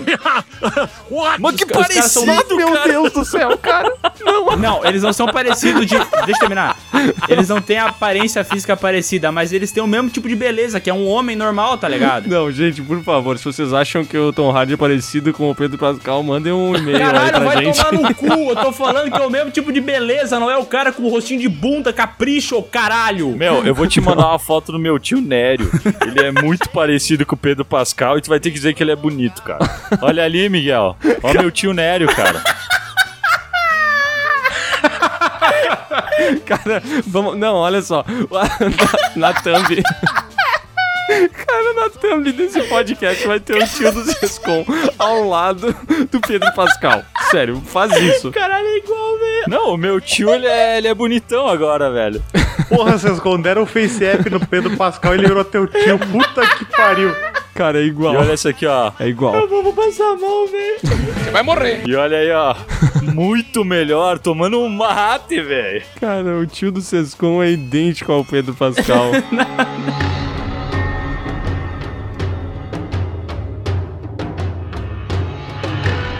Ó, mas apesar dele ser um cara muito feio, pra mim ele Muito. é o Mandaloriano. muito feio, né, cara? Que cara feio. Ele é perfeito pra ser o Mandaloriano, velho, na boa. Perfeito, Porque, perfeito. olha só, todos os personagens que ele já fez, pega lá o Oberyn Martel, pega o cara do Narcos e pega esse o Mandaloriano agora, velho. Todos eles, cara, eu acho esse ator muito foda porque ele não exagera, tá ligado? Porque lá no Game of Thrones, ele vivia num submundo onde todo mundo comia todo mundo, lembra disso? E era muito Sim. fácil dele destoar e virar um personagem exagerado, tá ligado? Em Narcos, É, mas ele até lá também ele era podia bom, virar. Não, ele era ótimo lá. E aqui ele faz a mesma coisa, cara. Ele é muito pontual, tá ligado? Ele não é um cara que exagera nas coisas. E eu acho que isso é foda pro personagem. Falando sério agora, eu olhei, eu olhei pro Pedro Pascal aqui, dá, dá pra ele fazer o Nathan Drake, né, cara? Acho que, que ia ficar bacana. Dá pra interpretar meu tio no cinema.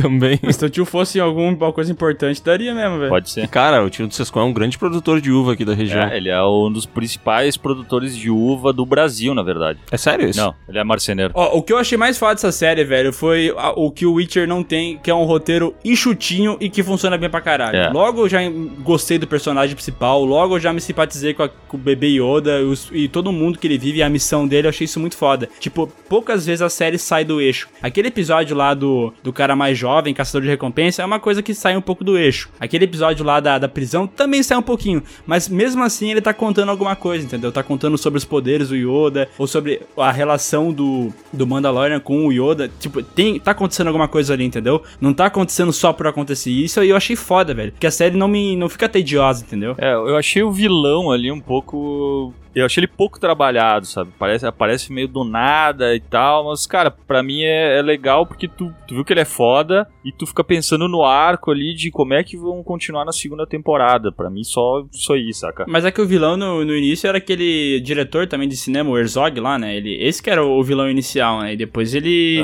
meio que trocou no finalão, porque dá a entender que esse vai ser o cara da segunda temporada, né? Esse. O cara do Breaking Bad, né? Pô, e os hermanos? Os, os, os Poors Hermanos, né? Ah, mas, caras, eu não sei, esse lance do Pollo Hermano aparecer ali, ah, o Miguel, que deve saber mais do universo Star Wars, pode até contribuir e explicar melhor essa- esse lance, mas o Sabre Negro é muito importante pra história dos Mandalorianos, né? Eles falam um pouco disso sobre aquelas séries que passavam no Cartoon, que era o Rebels e depois a outra que era o Clone Wars, que aparece o Sabre Negro lá com os Mandalorianos e eles falam que é importante pra cultura e tal. Eu acho que isso é massa e vai envolver muito o Pedro Pascal nessa aventura aí na próxima temporada. É, tem uma, uma parada com o Sabre Negro aí, tem um- uma história e tal. E a história dos Mandalorianos na, no universo expandido é muito foda. É muito foda mesmo, cara. Eu acho muito legal, tipo, o jeito que eles funcionam, porque eles foram banidos do lugar onde eles viviam. E eles não são, tipo, uma raça, tá ligado? Eles são, tipo, um, é um clã, tá ligado? Eles têm. É como, se- quase como se fosse uma religião mesmo, né? Sim, um culto. É, o estilo de vida, né? Por isso que eles ficam falando toda hora, this is the way e tal.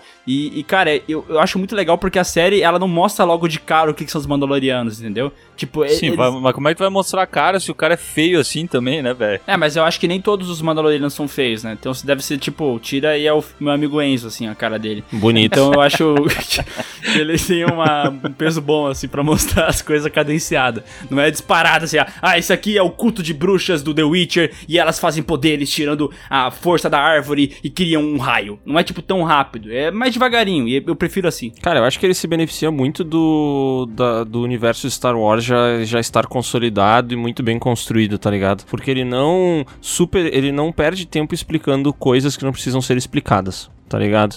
Ele não dá muitas explicações, ele não entra em nenhum mérito de, de força, de não força. Eles são poucas frases, assim, eu acho os diálogos muito bons, sabe? Quer dizer, tem alguns diálogos que eu não acho tão bons, mas, mas eles são muito, muito funcionais pra trama, tá ligado? Mas aí que tá, é- ela se baseia bastante no universo Star Wars, mas não depende dele pra funcionar, né? Tua namorada não sabe porra nenhuma de Star Wars, né? É, Mas ela.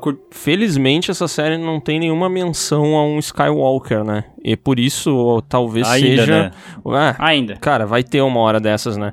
Mas uma das coisas que eu mais gostei dessa série, eu acho que essa série, pra mim, é uma das melhores paradas que Star Wars já fez, justamente porque consegue contar uma história diferente dentro de um universo que, assim, cara, passa 5 segundos de série, tu já saca que é Star Wars, tá ligado? E não é porque tem na porra do título, mas porque visualmente é Star Wars, tá ligado? É, mas ao mesmo tempo, visualmente é Star Wars. Mas, cara, eu achei que muitas coisas foram mudadas e, e eu achei boas essas mudanças. A própria trilha sonora, tá ligado? Ela não tem aquele bagulho de orquestra, assim, que tem Star Wars. Claro, é uma orquestra que fez a trilha sonora, né? Mas ela tem uma pegada diferente, meio, sei lá, Sérgio Leone parece a trilha sonora, entendeu? Mistura um pouco de negócio meio técnico também com um negócio meio bang bang e isso ambienta muito bem a série. Eu lembro que quando foram fazer a- o filme do, do Han Solo, falaram que essa era a pegada que eles queriam fazer.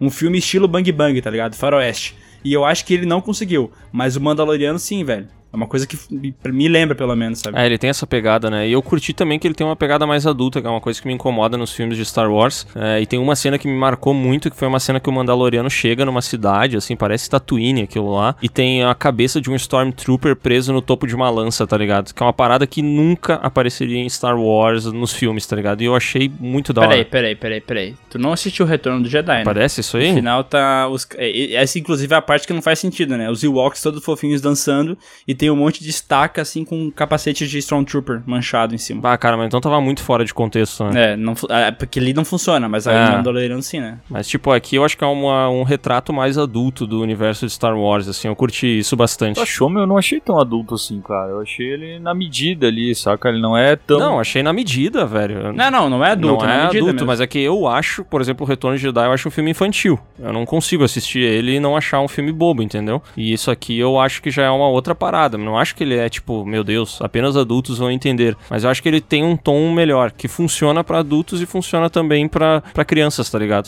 E eu curti bastante esse lance de criação de personagem. Todos eles eu acho. Tá, eu não vou falar todos eles porque tem aquele caçador de recompensa jovem que eu acho ridículo, aquela. Toda aquela coisa eu acho muito chato. Mas aquele personagem ET lá que ajuda ele, o baixinho lá, que ajuda ele. Sim. E ele fica falando. é, como é que ele fala no final da frase? I have spoken. I have spoken. É. Eu, cara, isso é muito Star Wars, tá ligado? É, é legal, Esse negócio bem de legal. colocar uma frasezinha, uma parada que marca o personagem. Eu acho isso muito massa. E a mina, né, a cara Dune, aquela é, putz, eu achei ela muito bem desenvolvida. É, essa. E eu achei, eu achei ela boa atriz, cara. Por que que pareça, assim, uma mina que veio do UFC, tá ligado? Ela tá acostumada a levar porrada na cara, que o Pedro Pascal levou pra ficar feio daquele jeito. Horrível. E, e ele continua. E ela continua atuando bem, tá ligado? Ela funciona bem. Eu achei bem massa o personagem dela. E mostra que ela é fodona, tá ligado? Ela bate de pé de igualdade quase com o Mandaloriano. É. E o Baby Yoda, hein, que foi o que mais falou. O que, que vocês acharam? Ah, cara, o Baby Yoda é a coisa mais fofinha que tem, né? Puta que pariu. Ah, que coisinha mais fofa, né, cara? é bonitinho, Puta né? que pariu, cara. Ele é absurdamente fofo, né, cara? Como pode, né? Ele é só aparecendo, dando, abrindo a boquinha ou fechando a boquinha. Qualquer coisa que ele faz é muito fofo, velho. Ah, ele usando a forcinha também. A forcinha, é. a força. é. Ele usa a forcinha. É tudo pequenininho, né, cara? É foda. Ele destruindo os vilãozinhos. Nossa. Putz, mas o tchauzinho é a melhor parte, né? Lá no final da, da série lá. Puta que pariu.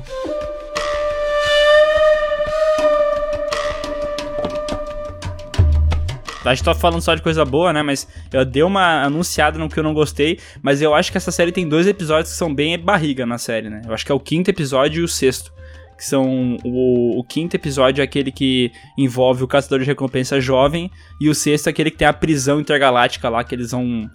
Vão resgatar um cara Concordo plenamente. que tem uns tentáculos na cabeça. Bah, aquilo ali eu achei muito deslocado. Meu Deus, assim, parece que não leva a lugar nenhum, tá ligado? Ah, não leva a lugar nenhum, né? Eu acho que tem uma coisinha tipo de personagem, assim, de construção de personagem. Principalmente do Mando, né? Ah, cara, eu não achei barriga esses episódios. Eu acho que esses episódios aí foram muito pra construção do personagem, sabe? Pra mostrar que ele é esperto, que ele não se deixa passar a perna, sabe? Que nem aquele episódio da prisão, por exemplo, né? Ele já vai com o pé atrás sabendo que pode dar merda e ainda assim ele vai lá todo espiado, sabe como lidar com a situação, volta e ainda dá o troco, saca? Eu achei isso aí muito, muito importante pra construção, pra mostrar que ele é malaco, malandoriano. Ela é malandro! Malandroniano, pô. Malandroniana. Mas esse episódio aí, eu não, eu não concordo, não. Eu achei que ele é um episódio ruim mesmo, eu achei bem fraquinho. Inclusive, eu achei sem sentido a maneira como ele escapa da, da cela lá. Achei meio, putz, meio forçado, assim. Porra, Ah, ninguém fez isso até A hoje. cena dele batalhando com os droids, velho, é foda, velho. Ah, não, a cena de batalha é legal. Ele chega Foda, dando aquele foda. carrinho, né? Nossa, aquilo é demais, cara. Aquela cena eu achei muito foda. Esse sexto episódio eu achei que tem esse problema, que pra mim ele não conecta com nada, porque de fato ele não conecta, e ainda me achei meio tosco a maneira como ele foge da, da cela. E no quarto episódio teve aquela mulher que cuidou do Baby Yoda. E eu achei lá no final que eles fossem fazer um link de o cara chamar aquela mulher, tá ligado? E aí pra mim talvez até faria algum sentido, assim, mas não, Qual realmente. a mulher que cuidou do. do a- aquela Foi só velhinha? uma side quest. É, aquela velhinha. Ah, lá. mas isso eu acho que é no quinto episódio, esse do, do, do Caçador de Recompensa Jovem, no mesmo episódio. O quarto é aquele que tem a batalha estilo Arm of Darkness, tá ligado? Ah, que é tô ligado. um monte de, de camponês contra o robozão grandão lá. Tá, tô ligado. É, eu- essa meiuca toda eu acho que não foi meio que uma side quests assim, mas uma side quests que eram legais de assistir, pelo menos. né? É, Cara, que na, é que na real eles também, pelo tamanho dos episódios, quando é muito ruim, acaba, logo acaba. E quando é muito bom, tu fica, puta, que a fuder. Queria mais. Não nem viu passar também. Eu acho que a medida é essa, porque teve. Cara, tem, é, Witcher teve vários episódios que eu pausei e olhei, puta, falta 20 minutos ainda dessa merda, saca? É, muito longo, né, cara? E pra mim, por ser curto, não me incomodou nada. Eu, eu reconheço que é barriga pra caralho no roteiro, mas não me incomodou absolutamente nada, velho, esses episódios aí. Curti como um todo, assim, a, a série. velho. Ah, não, pra mim tirou um pouquinho. Eu achei legal, mas é que, bah, aquele personagem, tipo assim, ele aparece. Ai, eu sou. E daí tem aquela mulher meio sexy, meio femme fatale, tá ligado? Com os tentáculos na cabeça. Sim. E ela fica, ai, eu sou muito perigosa, meu irmão é um assassino. E eles fazem toda aquela introdução. Daí eles anunciam a equipe, meio que aquele filme de anunciar a equipe que vão fazer um roubo e tal. Só que daí no final todo mundo morre. Não vai pra lugar nenhum. Sabe? Hum, Por que, que tem que ter esses personagens novos? Será que não dá pra fazer com os que já tinham em outra situação que engrandecer mais a história? E, e pesquisando no MDB, esses são episódios que não foram escritos pelo, pelo John Favreau. É, todos os episódios foram escritos por ele, menos esses dois que eu falei. O episódio do, é, do Caçador de Recompensa Jovem e esse da prisão. Então, por isso que parece que ele destoa tanto do, da história, sabe? Ou da Mind Quest, porque parece muito side quest isso aí, né? Bastante, bastante. Sim. Mas teve uma coisa que o Miguel falou um dia que a gente foi gravar um vídeo do Piuí que eu acho que faz todo sentido, cara. O John. Pô, finalmente tô elogiando a minha, a minha coisa, né? Depois de falar mal do Pedro Pascal e me ferir no coração, vai lá e fala o que tu quer falar. É, que se eu falasse bem do Pedro Pascal, a gente sabe, né? Duas pessoas erradas. Exato. Cara, teve uma parada que o Miguel falou que pra mim faz todo sentido, que é o John Favreau mandou tão bem nessa série que eu acho que ele deveria ser o cabeça de Star Wars daqui pra frente. cara. Ele é bom, né? Cara, ele funciona, tá É. ligado? Ele funciona. É o quê? Não, não, não, eu acho que ele mandou muito bem ali, mas ele não tem uma puta carreira assim, de tu falar, nossa, ele. Pera aí, como que não, velho? Ô, Ciscom, aí tu tá subestimando, cara. Aí tu tá falando opinião de merda, que nem falar que o Pedro Pascal é feio. O John Favreau, cara, ele fez o primeiro filme do Homem de Ferro. E ele, tipo assim, basicamente, ele começou a Marvel no cinema, né? Tipo, claro que depois a- a- o Kevin Feige que realmente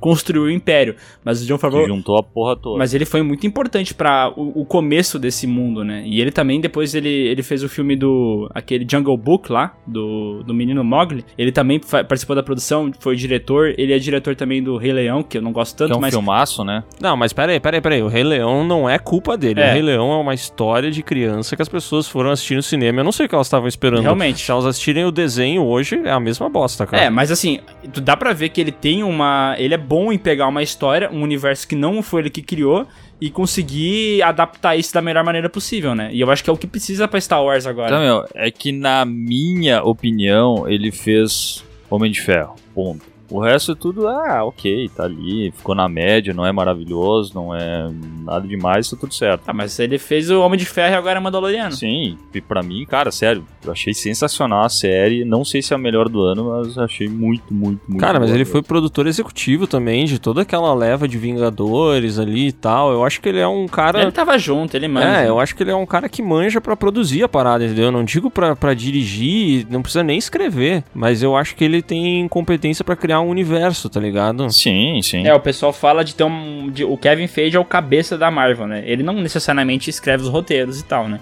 Mas ele é o cara que organiza todo esse universo e coloca um norte. Ele fala, tem que chegar em tal lugar. Que é aquilo que a gente reclamou tanto que essa nova trilogia de Star Wars não teve, né? Eles não tiveram cuidado de ir do ponto A, passar pelo ponto B e chegar até o ponto C. Eles começaram e foram emendando de qualquer maneira como dava, né? E, cara, eu acho que eles largaram essa série do Kevin, do, do Mandaloriano na mão dele, pra ele provar que ele é um cara que manja, sabe? Ele sabe o que tá fazendo. Sim. E, e eu acredito que eles vão largar mais coisa na mão dele de Star Wars, cara. Ah, mas é que eu acho que foi até o Léo que falou, meu, que é diferente tu fazer uma, uma trilogia nova de Star Wars e tu fazer uma série spin-off que é dentro do universo. A pressão é muito maior. É, eu acho que fui eu que falei isso, mas tudo bem. É, concordo com a minha opinião. É que eu confundo as vozes de vocês, desculpa, cara. Vocês tudo parecem igual pra mim falando. Muito parecidas as vozes, Um- né? Uma das coisas que eu falei que, que dessa série que talvez é, eu disse que não é que é ruim. Ao mesmo tempo que a simplicidade da série é muito boa, eu acho que ela. Sei lá, cara, eu não sei o que eu quero dizer. Parece que a história é bem simplesinha até demais, entendeu? Não, não sei explicar. Não, eu não acho, cara. Eu me lembrou até a maneira que é conduzido, cara, me lembrou bastante algum, alguma, alguns episódios de Samurai Jack, vocês lembram? Sim. Ah, sim. É uma direção de arte do caralho, é um enquadramento muito a fuder, quase um cinema mudo, velho. É só uma frase aqui, outra ali. Cara, eu achei maravilhoso mesmo. É, essa simplicidade de, de história não me incomodou, assim. É, eu achei que, como eu falei, eu achei que ele se aproveita bem do universo que já tá construído e evita explicações, tá ligado? É, sei lá, velho. Eu me incomodo demais com algumas coisas de Star Wars, desse filme, de Skywalker. Ele tem que sempre ter a força, e tem que sempre seguir o que foi estipulado em uma nova esperança. Tipo, cara, faz diferente, velho. Deixa, deixa a porra do Stormtrooper ser todo sujo, zoado, mata ele, tá ligado? Não sei, cara, eu gosto bastante, assim. Não, não achei, não me incomodou por ser simples a história. Eu achei uma jornada massa, entendeu? Pois é, cara, eu acho que a série ela bebe bem no universo Star Wars, mas não tenta ser pragmática e explicativa em todos os momentos, sabe? Tem essas pequenas frases, mas essas pequenas frases elas explicam muita coisa, que nem aquela hora que eles estão lá no, no Covil dos Mandalorianos que tem a Ferreira, e aí eles vão falar sobre os Jedi e ela diz que os Jedi é. Não, não, não cita o nome Jedi, né? Mas ela fala assim que eram uns feiticeiros e tal. Isso eu acho muito foda. Ah, é verdade. Ah, Ah, isso é muito foda. Eles, essa palavra é muito legal, né? Feiticeiros, e ela trata eles como se eles fossem inimigos, né? Porque de fato, eles faziam parte da República e a República expulsou eles, né? Então, faz todo sentido, né? Eu até gostei que essa série não teve uma grande ameaça que nem tem na maioria dos filmes de Star Wars, tá ligado? Não tem, o mundo não vai ser destruído, a galáxia não vai ser destruída, não, o planeta não vai ser destruído. Não é uma grande ameaça, é sempre uma estrela da morte. no último filme é, são vários destroyers com armas da estrela da morte. Mas uma coisa que eu não gostei, velho, é que foi o episódio que. O último episódio, acho que é. Que daí o Mandaloriano tá fudidaço lá, todo esgualepado. E ele precisa tirar o capacete e mostrar aquela cara horrível dele só pra mostrar que é o ator, saca? Pra mim. Ah, tipo, não precisava isso aí, meu. Não precisava. Ah, eu consigo te. Eu consigo te curar, saca? Ah, foda-se. Sabe que é o cara, não precisa mostrar a cara dele. Eu achei que não precisava. Dava pra fazer sem a, essa parte. Mas eu não achei tão, tão ruim assim. Não, Pelo- não. Eu achei a, a sacada, sabe, dele nunca ter confiado num droid, ele sempre ter muito medo, e é, um, é realmente um droid que vai salvar a vida dele, e ele, tipo, não mostra a identidade dele pra ninguém. E justamente pra quem ele mostra é o, um android, que era a coisa que ele mais odiava. Eu achei esse paradigma legal, sabe? É que eu acho que tava todo mundo impressionado que ele não tinha mostrado o rosto mesmo, né? E aí quando ele mostra o rosto mesmo, tu fica tipo, putz, queria continuar nessa vibe, entendeu? Queria ver até quando vocês iam segurar. Ah, vocês realmente acham ele muito feio, né? É, ele é, pelo que o Sescon achou aqui no IMDB, ele tá na lista que ele é a 77 pessoa mais feia Celebridade mais feia. do mundo dos famosos, né? Celebridade, isso aí. É, mas tá no, tá no finalzinho ali, ele quase entra nos medianos. Olha que né? estranho, mas o cara do meu amigo Enzo não tá aqui. Ué? É porque ninguém conhece ele, ele é tão in- in- insignificante no cinema que ninguém sabe quem ele Esquisito, e o Tom Hardy também não tá aqui. Pessoal, o é. negócio. Não, o- é que Tom Hardy é só bonito.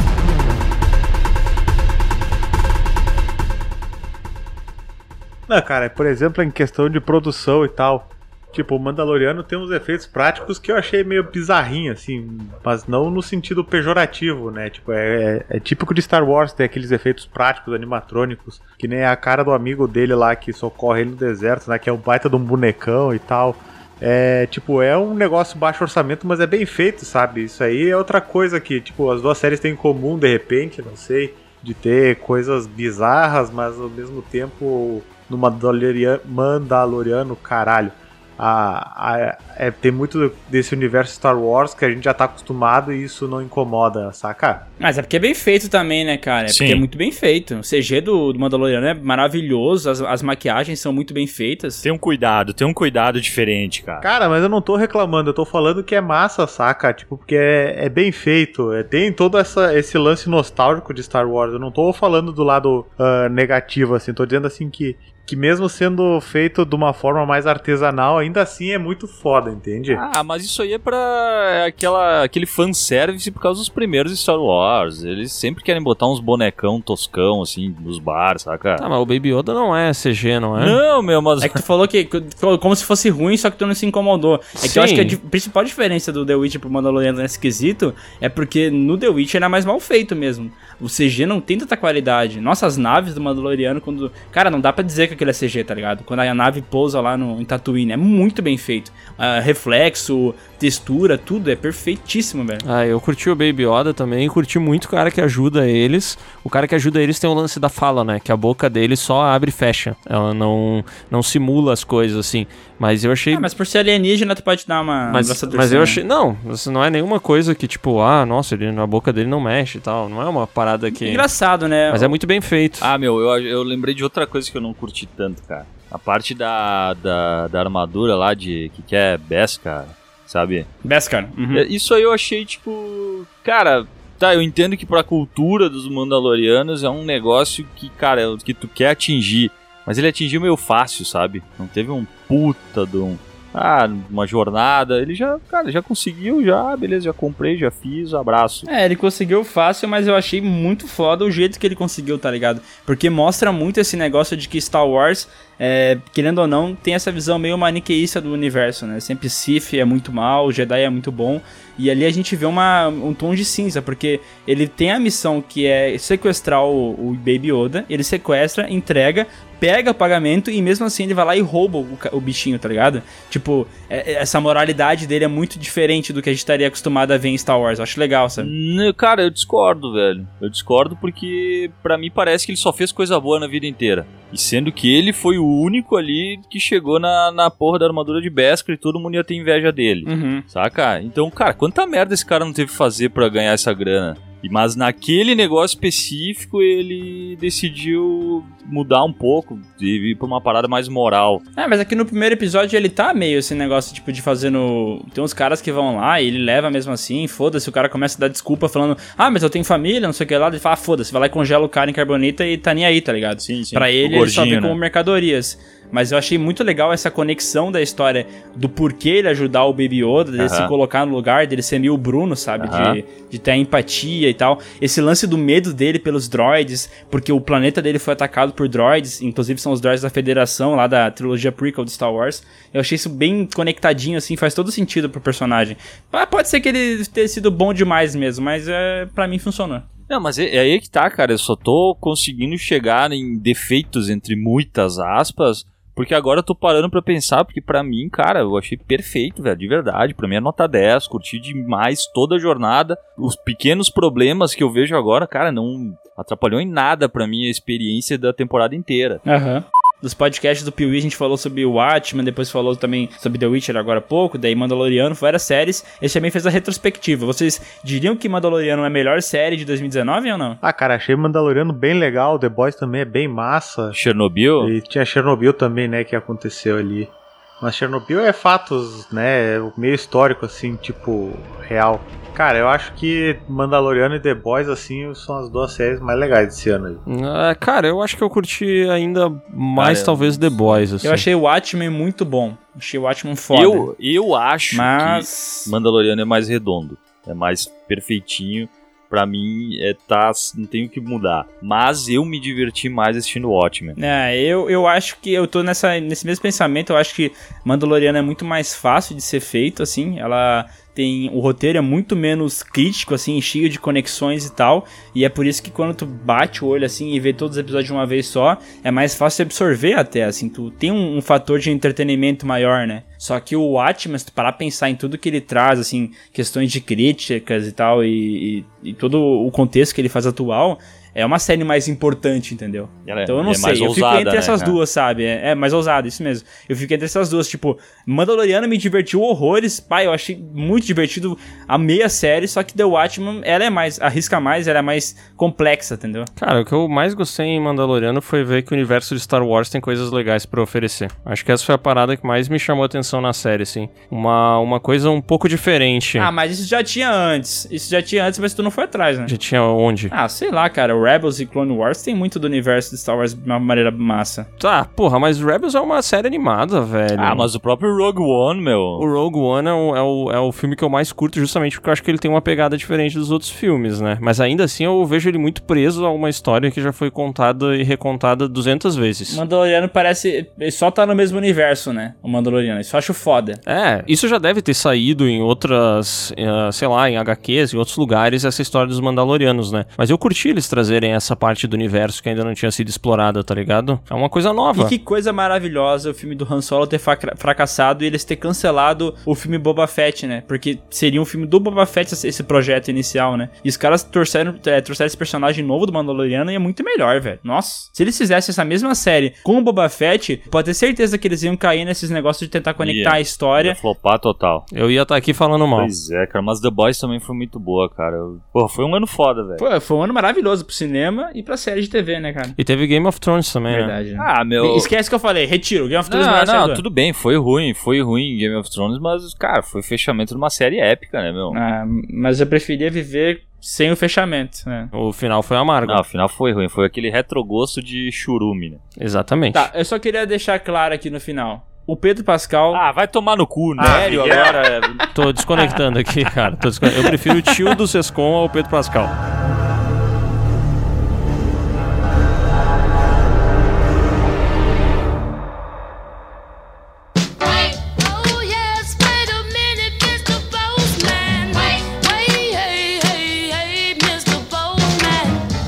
Cara, vamos agora Ah, eu, eu, rapidão. vou, eu vou falar pra eles que eu tô no meio da. Não, vamos rapidão fazer essa leitura de e-mail, porque o frango tá ali fritando e a gente precisa gravar outro vídeo ainda, né? Então É, é, é corrido. E se alguém segue a gente no Instagram, já deve ter visto que o Léo na cozinha é uma parada que não faz sentido nenhum. Ele queima as coisas, ele não sabe cozinhar. É, isso é quem te segue no Instagram, porque quem me segue vê que eu faço excelentes jantares. Claro, né? Porque do Maqui é verdade. Mas vamos lá para nossa leitura de e-mails. E aqui tem e-mail do Guilherme Teixeira, com o assunto de queremos o pai do Bruno no PeeWeeCast. Vem aqui em nome de meus amigos que escutam o PeeWeeCast e assistem o canal Piuí. Como assim? Ele fala em nome dos amigos dele? Exatamente, É tipo foi um- o que ele falou. É que eu não tinha entendido que ele era tipo um representante.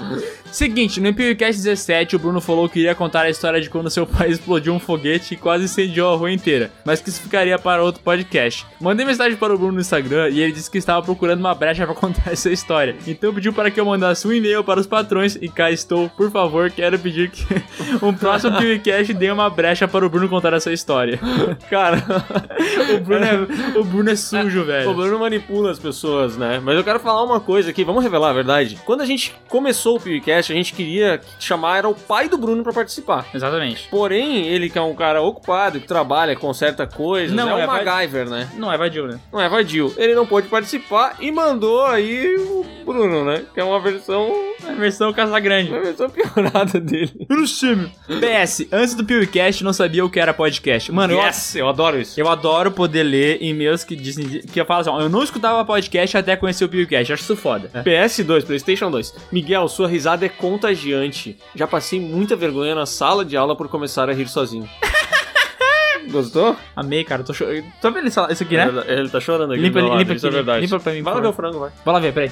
E agora temos aqui o e-mail do Loan Miranda. E ele fala o seguinte, ó. Olá, galerinha do barulho do Piuí. Me chamo Luan Miranda. Peraí, como assim? Ele quer falar, olá, galerinha do barulho do Piuí, tipo, o barulho Piuí ou a galerinha do barulho? Vai lá ver o frango, vai. Me chamo Luan Miranda, tenho 24 anos e sou de Goiânia, Goiás, mais conhecido como Caipira City. Primeiramente, gostaria de agradecer a vocês por esse podcast incrível que sempre escuto no trabalho. E sobre o canal, eu acompanho vocês desde 2018. Isso é verdade? É verdade, 2018 o Piuí tava começando. Tá, pode ser. Adoro seus vídeos de sagas, mesmo tendo visto todas elas. 4.554 que consta no Cinemanic. Esse é os filmes que ele já viu? É, eu acho que sim. Caralho! Caralho, o maluco é brabo.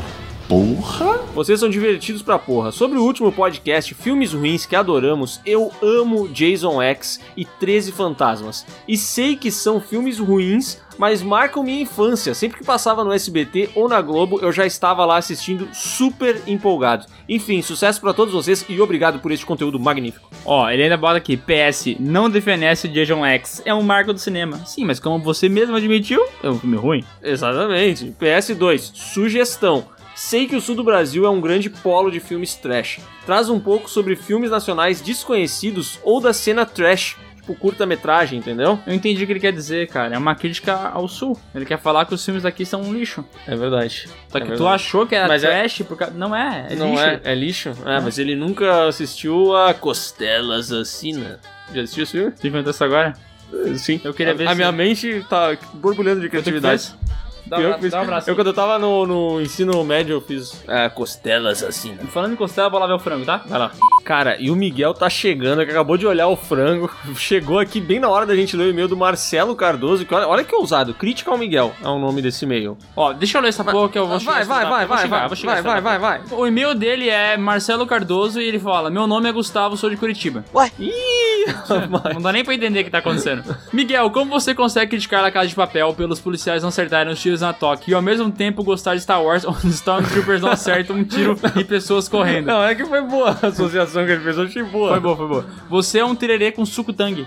Ah, para porque o isso. ideal é com suco trink. É. O trink é daqui, né? Não, mas ah, eu entendo a crítica dele, mas é uma bosta. É, é- adorei, eu acho.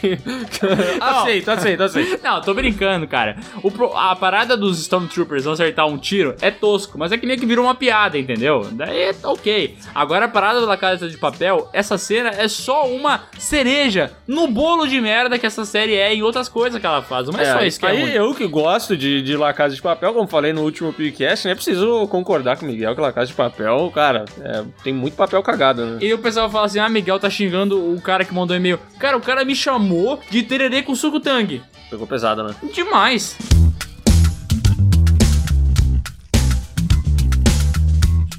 E agora temos o e-mail com o assunto trilhas sonoras e guilty pleasure, do Eduardo Araújo. Nossa, parece o nome de cantor de música sertaneja? Parece nome de cantor de música sertaneja, irmão do Cristiano Araújo, aquele outro cantor de música sertaneja que faleceu há mais ou menos dois ou três anos. Fala, gurizada do Piuí, me chamo Eduardo e sou de Curitiba, mas gosto tanto da cultura gaúcha que me sinto um gaúcho do Paraguai, tchê. Baixe! Sou um músico erudito profissional e admito... Nossa!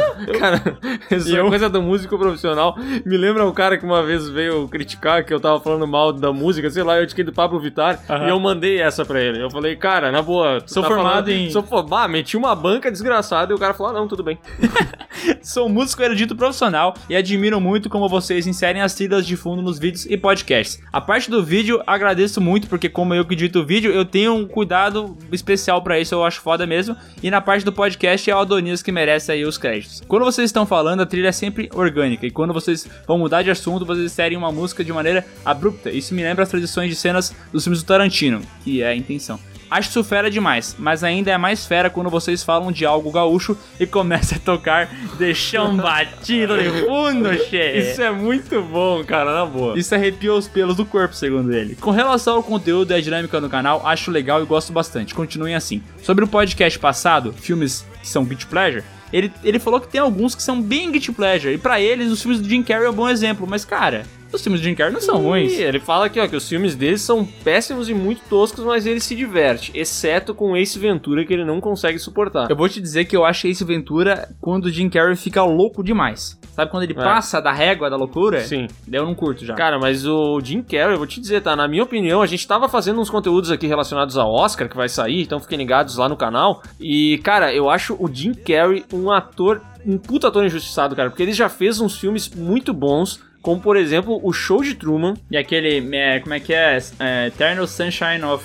Como é que é? É Mente. uma mente. Da lembrança, Ai, meu foda-se. Deus, que tristeza. Eternal Sunshine of Spotless Mind. Eu, mas eu não lembro qual é a tradução dessa parada e, sabe, vai, Mas vai é o- acabar sendo Falcão Preto em apuros se eu tentar traduzir. É o filme dramalhão dele, que é bom pra caramba. E pra finalizar, gostaria de sugerir alguns temas. Os filmes com as melhores trilhas sonoras, isso é muito bom. E eu curto, eu curto trilha sonora, já te falei isso, né? A gente ouve trilha sonora trabalhando, né? O problema da trilha sonora é que é difícil fazer o conteúdo com a trilha sonora, porque a gente vai ter que fazer as pessoas pararem e ouvirem trilha sonora durante, sei lá, 15 segundos, entendeu? E tem gente, É. tipo o Maurício Sescon, que não não, gosta- entende o valor de uma trilha sonora, entendeu? In- inclusive, Eduardo Araújo, manda um xingamento lá pro arroba Missescom, porque ele não gosta de trilha sonora. Tipo, ele acha legal nos filmes, mas ele não escuta de novo, porque ele acha paia. Tá errado. Tem mais sugestão ali, né? Os melhores filmes de dramas musicais, tipo Whiplash, só que o Whiplash é ruim, muito forçado. Não é ruim, calma. Eita! Ele é, ele é um homem de, de, de posição, entendeu? Mas eu gosto de, de gente assim. Os melhores filmes musicais, é, o exemplo, o clássico Cantando na Chuva, e daí a gente pode falar sobre nossa opinião sobre musicais. É, eu acho que esse, o- os melhores filmes de musicais, esse podcast vai ter uns 7 minutos, eu acho. Assim, Vai e- ser só leitura de e-mails. Dependendo do quanto esse cara fala bem, e ele que é músico erudito profissional, ele pode participar desse podcast. Olha aí, rapaz. Isso é Bom, interessante, hein? A gente precisa de alguém que entenda de música. Eduardo Araújo, manda aí. As melhores biografias de músicos, Ray, Ray, né? As melhores biografias de músicos, Ray Walking the Line, Johnny June, Amadeus e etc. É, isso é bom, hein? Cazuza. Mais ou menos, mais ou menos, mais ou menos. Puta, não, não fala assim. Na real, dá pra juntar essas quatro sugestões e colocar tudo no podcast Música no Cinema. Vamos contar. Cara, vamos sair daqui e deixar ele tomar conta das coisas? Não, ele é bom, ele é bom. Ele é bom, vamos chamar ele. Ademais, é isso, pessoal. Um forte abraço desse gaúcho no Paraná. Mas baixe! Bah! Obrigado, Eduardo. Beijo. E agora vamos pro e-mail aqui do Heilen Santos. Fala, piuizeiros. Meu nome é Heilen, sou de BH e tenho 25 anos. Ô, Miguel, será que tu poderia dar um tempo aí no frango pra vir aqui acompanhar o e-mail do Heilen? Tô vendo, tô vendo. Ele fala aqui, ó, conheci o canal de vocês mais ou menos em maio de 2019 através da insistência do YouTube em me recomendar. Cara, o YouTube, eu vou dizer uma coisa, a gente fala muito mal dele às vezes, porque ele realmente faz cagada, mas nesse negócio de recomendar o Piuí, sabe por que eles fazem isso? Porque eles são inteligentes, eles sabem que o conteúdo é bom. Eles fazem isso porque as pessoas assistem e tem uma alta retenção nos nossos vídeos, entendeu? E daí o YouTube se obriga a fazer isso, mas ele não queria fazer. Sério? Ele- não, ele queria recomendar banheiro de slime, mas Tá. ele se obriga. Toda vez que eu assistia um vídeo sobre cinema, o vídeo de vocês aparecia nos recomendados. Se não me engano, era um vídeo da saga Pânico. Cliquei lá e não consegui mais parar de assistir um atrás do outro. Meu favorito ainda é sobre Evil Dead, que eu sou um grande fã. Vou dizer que o Evil Dead ainda é uma das minhas sagas favoritas do Piuí. Uma das, uma das. Ela já foi a, Já a foi top, a mais, mas, mas, ela é. foi ultrapassada aí por alguma uma galerinha. Então, gostaria de contar um pouco sobre meus guilty pleasures, que vão de High School Musical... Caraca. Cara, pesado esse, hein? A filmes toscos dos anos 80 e 90. Um deles é um filme dos anos 90 chamado A Guerra dos Donos do Amanhã. Um filme no qual são mandados professores ciborgues para conter a briga de gangues dentro de uma escola. Caraca, isso é muito doido, cara. Os ciborgues saem de controle e começa uma corrida de gato e rato bem da hora. Recomendo que vocês assistam. Bom, pode deixar. Tô indo agora. Inclusive, vou aqui baixar, não, comprar americanos.com, será que tem? Com certeza vai ter. E ele ainda gostaria de recomendar alguns temas para vídeos e podcasts aqui. Vídeos bons filmes de carros, que não sejam Velozes e Furiosos. Eu não entendi muito bem isso, porque Velozes e Furiosos é muito bom. Nesse eu gostaria de recomendar um filme de 69 com o Michael Caine, chamado The Italian Job, que acredito ter inspirado um pouco os Velozes a partir do 4. Ah, o Italian Job tem um remake, né, que é feito com o Mark Wahlberg. É, e o, pô, o Michael Caine tá aí nessa estrada faz tempo, né? E nesse, nesse tá na aí, estrada, ele fazendo tava- filme com carro. Tá entendeu? bom, hein? Mas eu quero fazer uma melhor ainda que essa. Vai. Ele tava doido nesse filme, né? Por quê? Dizem que ele ficava ensandecido. Por quê? Ele tava no meio da gravação e o Michael Caine tava assim, ensandecido, ele cheirava e saía louco. Que merda, hein? Michael Caine. É, entendi, entendi. Muito bom. E ele ainda sugere aqui o games que dariam bons filmes. Que esse Caraca, foi- esse é bom. Esse, cara, mas esse daí foi um vídeo que a gente pensou em fazer e ficamos ali meio em cima do muro e talvez saia, né? Ou vai sair em vídeo ou em podcast. Então comenta aí o que vocês preferirem. E as sugestões de podcast ali? Tem, ó, falar sobre o Edgar Wright e o Wes Anderson, dois diretores muito fodas. Eu gosto bastante do Wes Anderson. Eu, acho- gosto bastante do Edgar Wright. Então dá pra fazer. Filmes mind-blowing. Olha que, que explode a cabeça. Tipo o Resident Evil. Tipo, 4. Esse tem um. Nossa. Evolução dos efeitos especiais. Isso aqui, cara, é bacana pro podcast, mas é que eu não sei se não é mais legal fazer isso em vídeo. Pra mostrar as paradas, entendeu? Exatamente, cara. Que Mas a ideia é boa. tudo, né? A ideia é boa. Pra finalizar, eu gostaria mais uma vez de elogiar o trabalho de vocês. Havia um bom tempo que eu não ouvia um podcast sobre cinema, porque a maioria ficou sem graça, engessado e com opiniões pouco autênticas. Se vocês entendem o que falo, cifrões, cifrões, cifrões, cifrões, Sim, cifrões. a gente entende. Tá ligado? Tem gente que não fala o que quer falar por medo de patrocínio. Tem gente que não fala que Resident Evil é uma merda. Tem gente que não fala que um... Já a gente vai ser chutado do YouTube. É, tem gente que não fala que filmes que estão lançando agora são uma merda e fala que são bons porque estão Ah, participando. olha o Aladdin passando por aqui. É, ai, não é tão ruim assim. Ah, porque será? Porque tem um banner do filme no teu site? É, pode ser. Ah, enfim, abraço a todos e um abraço ao Reilen Santos e o nosso frango. Acabou, gente. O podcast, agora a leitura de mesa acabou. Tem que ver se o frango não queimou. Então, se você também quer ter o seu e-mail lido aqui, como é que faz? Vai, aí vai, lá, eu- vai, lá, vai, vai ver o frango, vai ver o frango. Manda um e-mail agora mesmo pra podcast.canalpiuí.com.br. Seu e-mail vai cair aqui pra gente. O Cláudio vai fazer esse filtro. Ó, o Cláudio melhorou muito em termos de, de filtro de, de e-mail aqui. Ele tá, anda treinando muito, estudando horas durante o dia e realmente tá muito bom. E galera, só mandar aí. A gente vai ler alguns e-mails. Um forte abraço. Obrigado por ouvirem o PeeWeeCast. E agora a gente vai comer arroz frango, batata frita. que mais tem aí? É, eu já tinha falado da batata frita, mas então vamos comer batata frita em dobro. Valeu, tchau! Ô Miguel, eu gosto muito da comida que você faz. Muito obrigado. Que legal! Vai, faz a piada aqui, vai. que Eu sei que tu quer muito. Tu gosta, da Vai. minha, tu gosta da minha comida, né? É, eu gosto, eu gosto muito da tua comida. Tchau. Eu não suporto mais o que estão fazendo comigo.